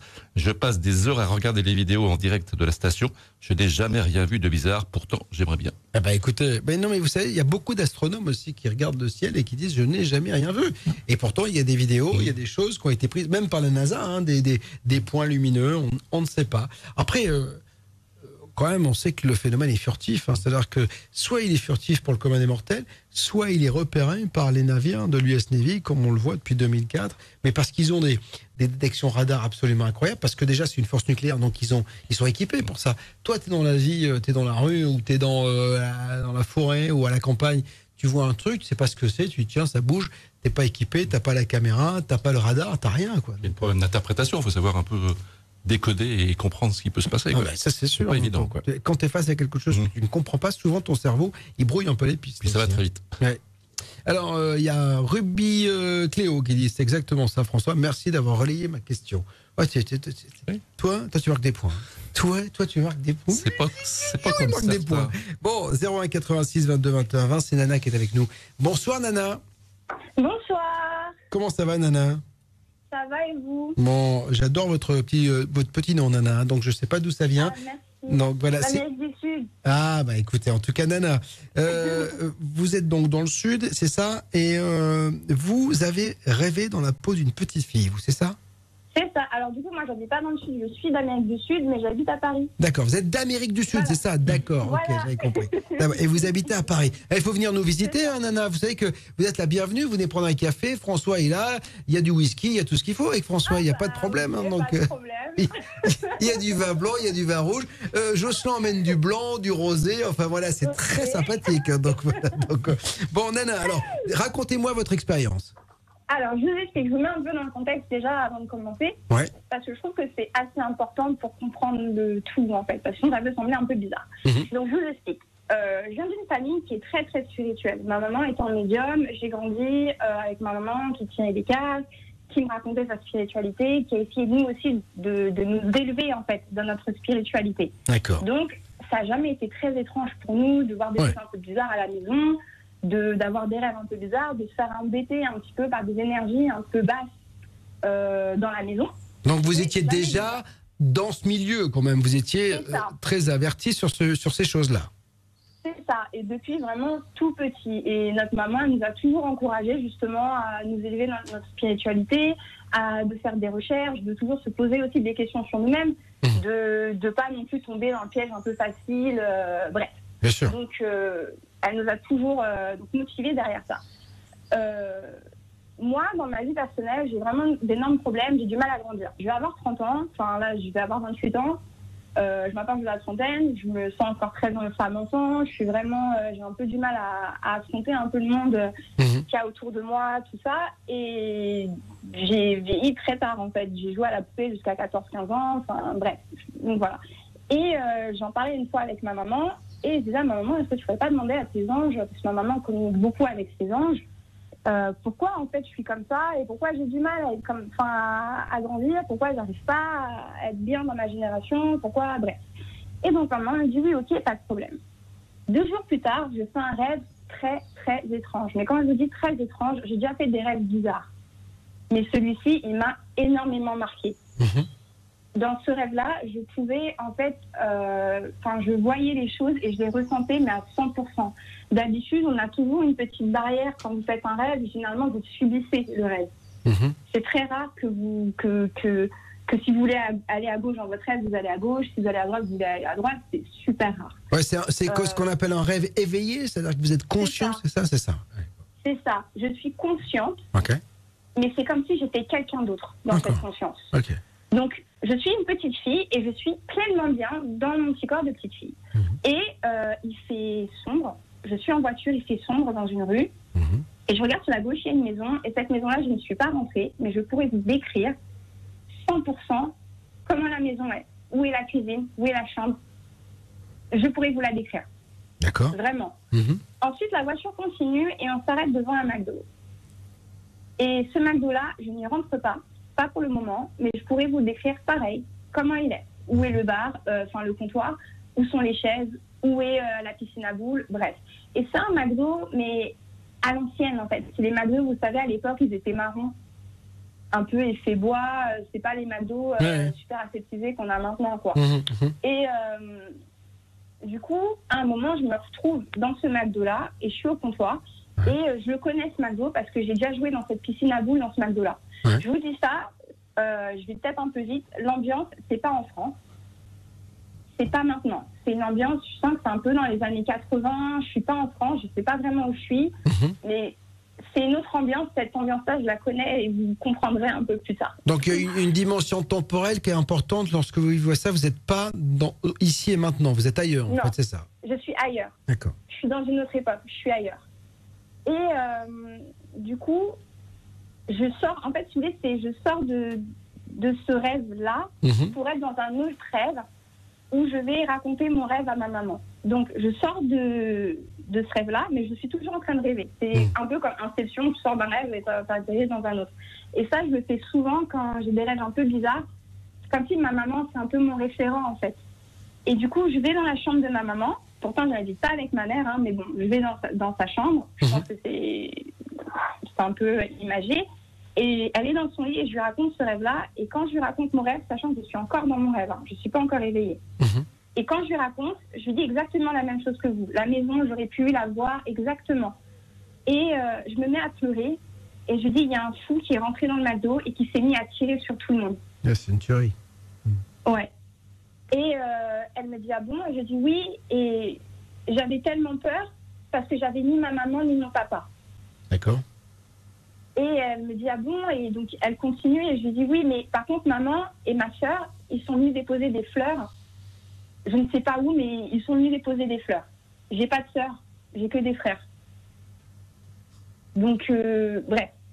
Et euh, du coup, je, je retombe encore dans une sorte de flash et je vois un homme qu'on abat. Mais il y a beaucoup de monde autour de cet homme-là. Je vois pas à quoi il ressemble vraiment. Je sais qu'il est grand. euh, on l'abat. On me montre qu'on lui tire une balle. Et, et c'est tout. Et à ce moment-là, je me réveille vraiment. Donc là, je suis dans le monde réel, entre guillemets. Je me réveille et je suis, mais quand je dis, mais chamboulée, j'étais en pleurs, en fait, quand je me suis réveillée. J'étais vraiment en pleurs. Et mon premier réflexe, c'est d'appeler ma maman, parce que c'est mon référent, parce que c'est ma maman, et j'appelle ma maman. Mais Nana, vous avez, vous avez quel âge aujourd'hui? J'ai 27 ans, je vais avoir 28 ans dans deux jours. Vous l'aviez dit, hein, je crois, tout à l'heure, mais alors 27 ans, 28 ans, ça veut dire que dans les années 80, vous n'étiez pas né, donc euh, finalement, ça peut être. Est-ce que vous avez imaginé que ça pouvait être une réincarnation? C'est un- une réminiscence de, Oui. de quelque chose que vous avez vécu, c'est ça? Oui, en fait, je me suis, au début, je me suis dit, est-ce que, euh, est-ce que c'est pas une, ré- une réincarnation? Ou est-ce que c'est pas un esprit qui est venu me voir Parce que je vous explique, euh, depuis euh, mes 20 ans, je fais des retours incessants en Californie. Incessants. Là, je vais repartir encore bientôt. J'en fais tout le temps. Il n'y a pas une année, je n'y vais pas au moins deux, trois fois dans l'année. Là, j'y suis pas allée parce qu'il y avait le Covid et tout. Mais euh, j'y suis tout le temps et tout le temps à San Diego. Ça va vous. Je continue l'histoire, ça va faire sens pour vous, du coup. Euh, du coup, donc j'appelle ma. Vous me dites hein, si jamais vous, vous trouvez que je vais un peu trop vite.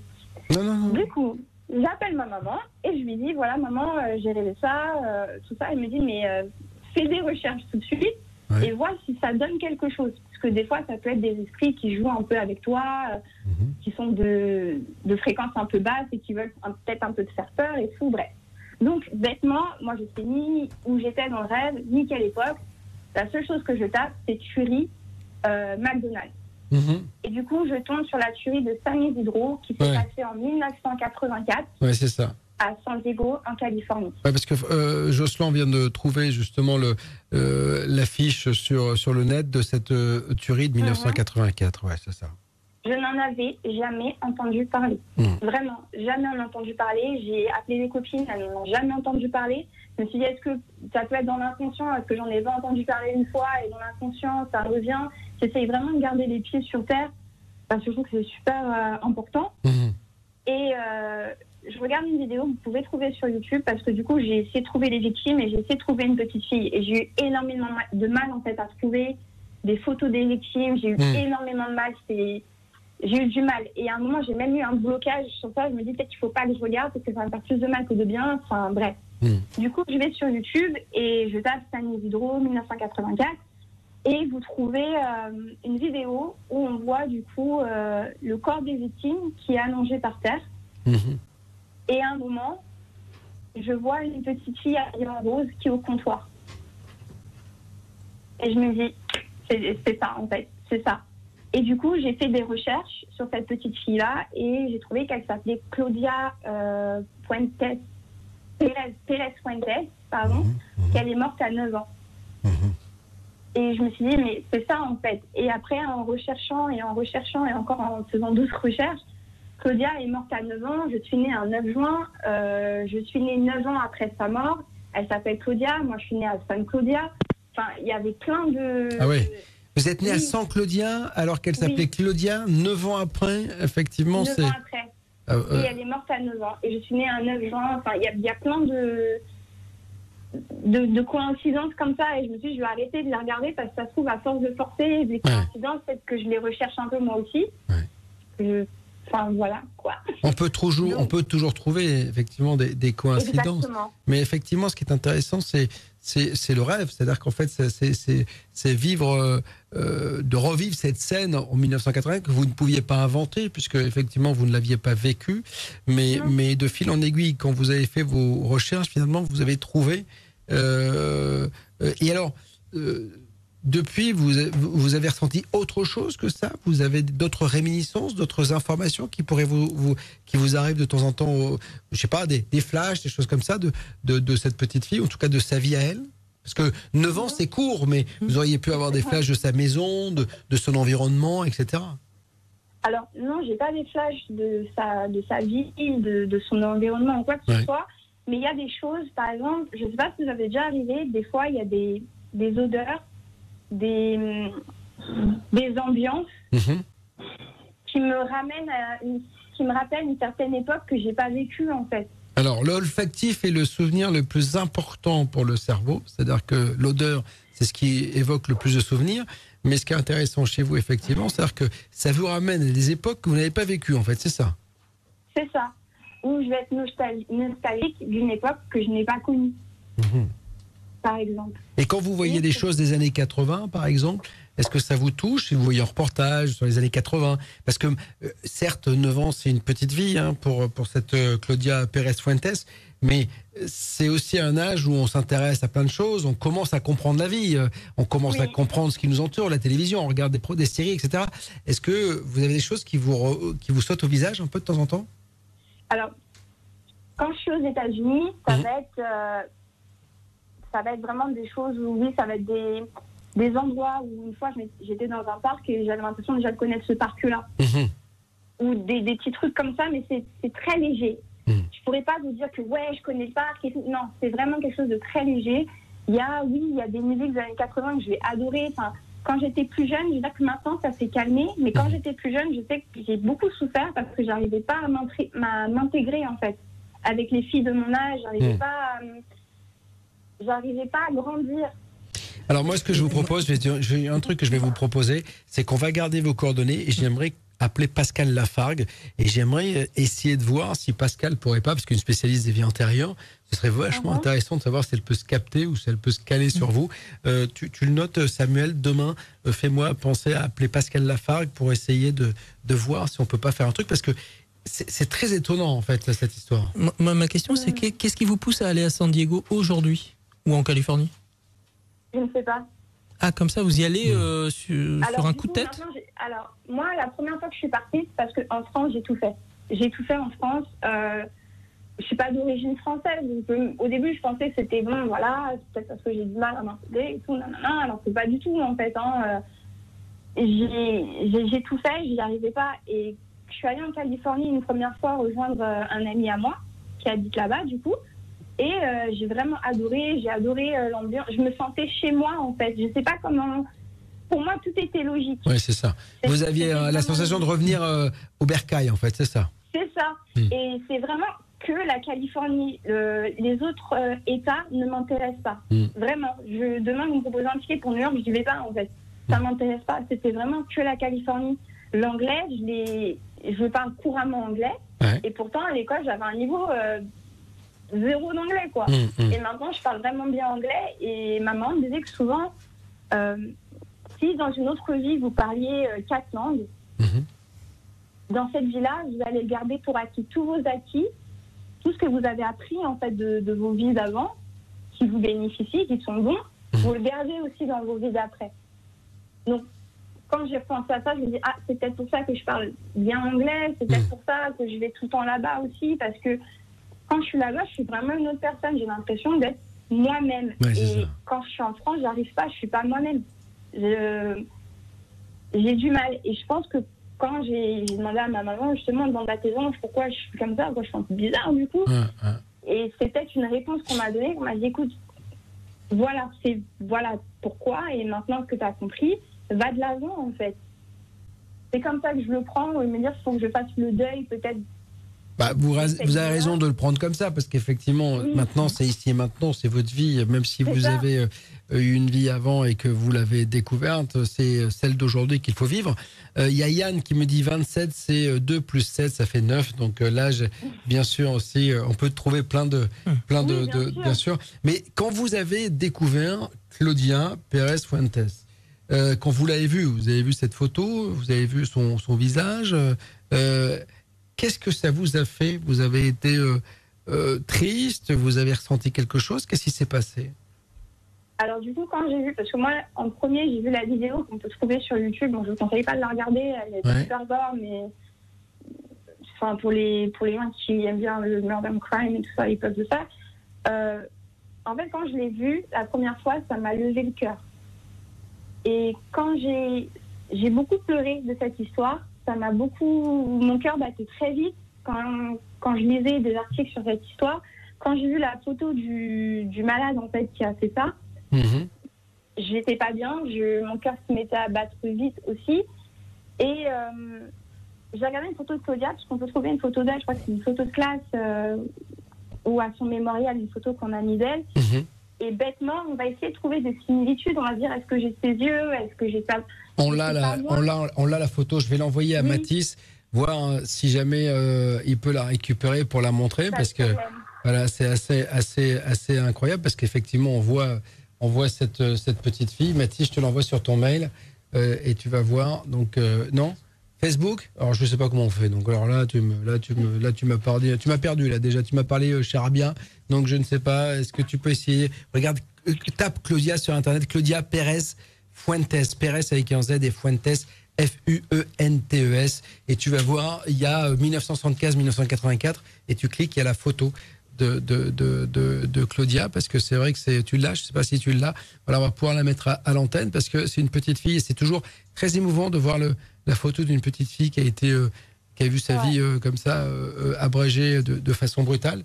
Et, et, donc, quand vous l'avez vue, cette photo, moi, c'est votre ressenti que j'ai envie de savoir, j'ai envie de connaître. Bah, au tout début. Voilà, c'est ça. Vraiment, je, quand je l'ai vu, oui, ça m'a fait énormément de peine.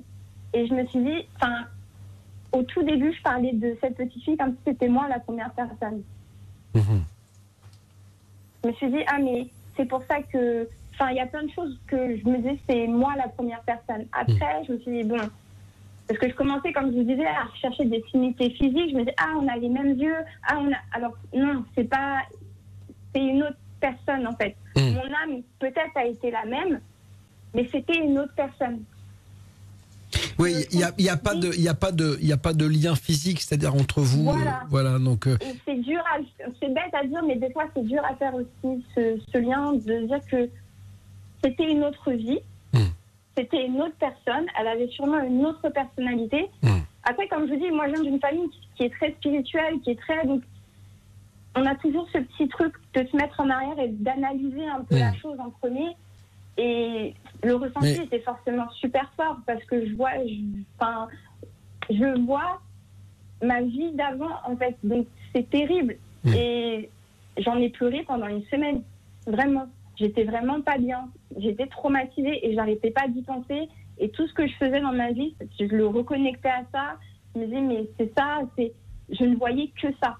Vraiment, pendant une semaine, ça m'a obsédée, mais j'en dormais pas. Alors Nana, je vous propose franchement, parce qu'on arrive au terme de cette émission, j'aimerais vraiment euh, qu'on reste en contact. J'aimerais euh, qu'on appelle Pascal Lafargue demain, François ou Samuel, pour essayer de voir un petit peu si elle peut travailler sur le cas de, de Nana, parce que c'est assez. Euh, on va on va sortir le, témoignage de Nana, on va l'envoyer à Pascal pour voir ce qu'elle ressent, parce que c'est une spécialiste des vies antérieures et elle fait des grandes enquêtes. Merci en tout cas Nana, nous avoir livré euh, ce témoignage qui était très joli euh, et, en plus une première, parce qu'on n'a jamais eu de, gens bah qui nous parlent de réincarnation.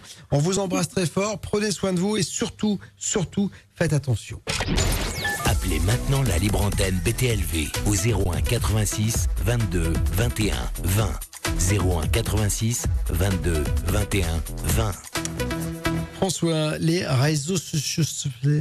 Martine, bonsoir tout le monde. Je recommande à tous Zone Paranormale. Bravo pour votre livre. Bon succès. Bisous à toute la génération. 18 histoires à faire frissonner de plaisir. À frissonner mmh, De partout Bah oui, de partout.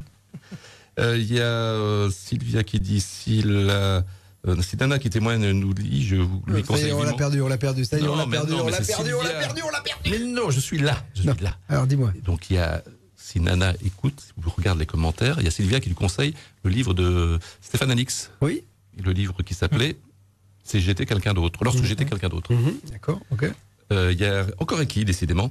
En allant voir mon beau-père qui était dans le coma, je sentais sa présence à gauche, à côté du distributeur automatique du En fait, il n'y a que Ricky pour toi. En fait, c'est ça. Non, Donc, en mais- fait, tu, tu- tu ne prends qu'un seul mec. En Non, fait, ça. non. Il y a 850 milliards de. de, de, de, de, Non, non. Non, mais si. Non. Si, regarde. Il y a Mallory. Rubicéo, je voudrais bien savoir, avoir des souvenirs de vie antérieure. Ça m'éviterait peut-être de faire des conneries dans ma vie de maintenant. Mais t'es sur un Voilà. autre site là. Ben oui, mais, je, mais, mais, mais, mais- le mec, il a pris qu'un site, en fait. Non, non. Si, si, t'es Il y, a, escroc. Il y a Mallory pour le Père Noël, l'histoire du Père Noël sur la Lune, euh, qui raconte. Il faut savoir que c'était la période de Noël quand ça s'est passé, visiblement. Ouais, quand l'astronaute, resitue, quand l'astronaute a fait le tour sur la face cachée de la Lune. Ben oui. Voilà. Ouais.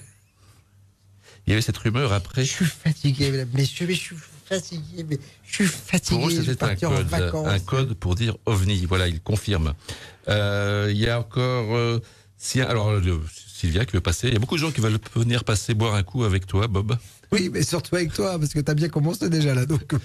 Il y a Eric, j'aime bien l'approche de Fabrice Bonvin sur les ovnis.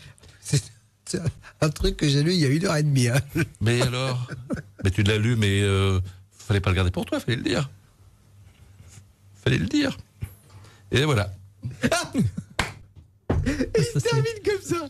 Et voilà, la conclusion de François C'est parce que ça te plaît pas ce que je lis, donc Mais voilà. si, c'est magnifique. Merci en tout cas d'avoir été euh, aussi fort ce soir, encore une fois, François. Puis aussi, aussi limpide. Oui, je suis limpide. C'est limpide. C'est mon deuxième prénom. La limpidité même. Voilà. Voilà. Merci à Samuel d'avoir préparé cette émission. Merci à Mathis de l'avoir réalisé. Merci. euh, je sens, je vous rappelle qu'il y a Zone Paranormale, le bouquin qui est à votre disposition sur btlv.fr.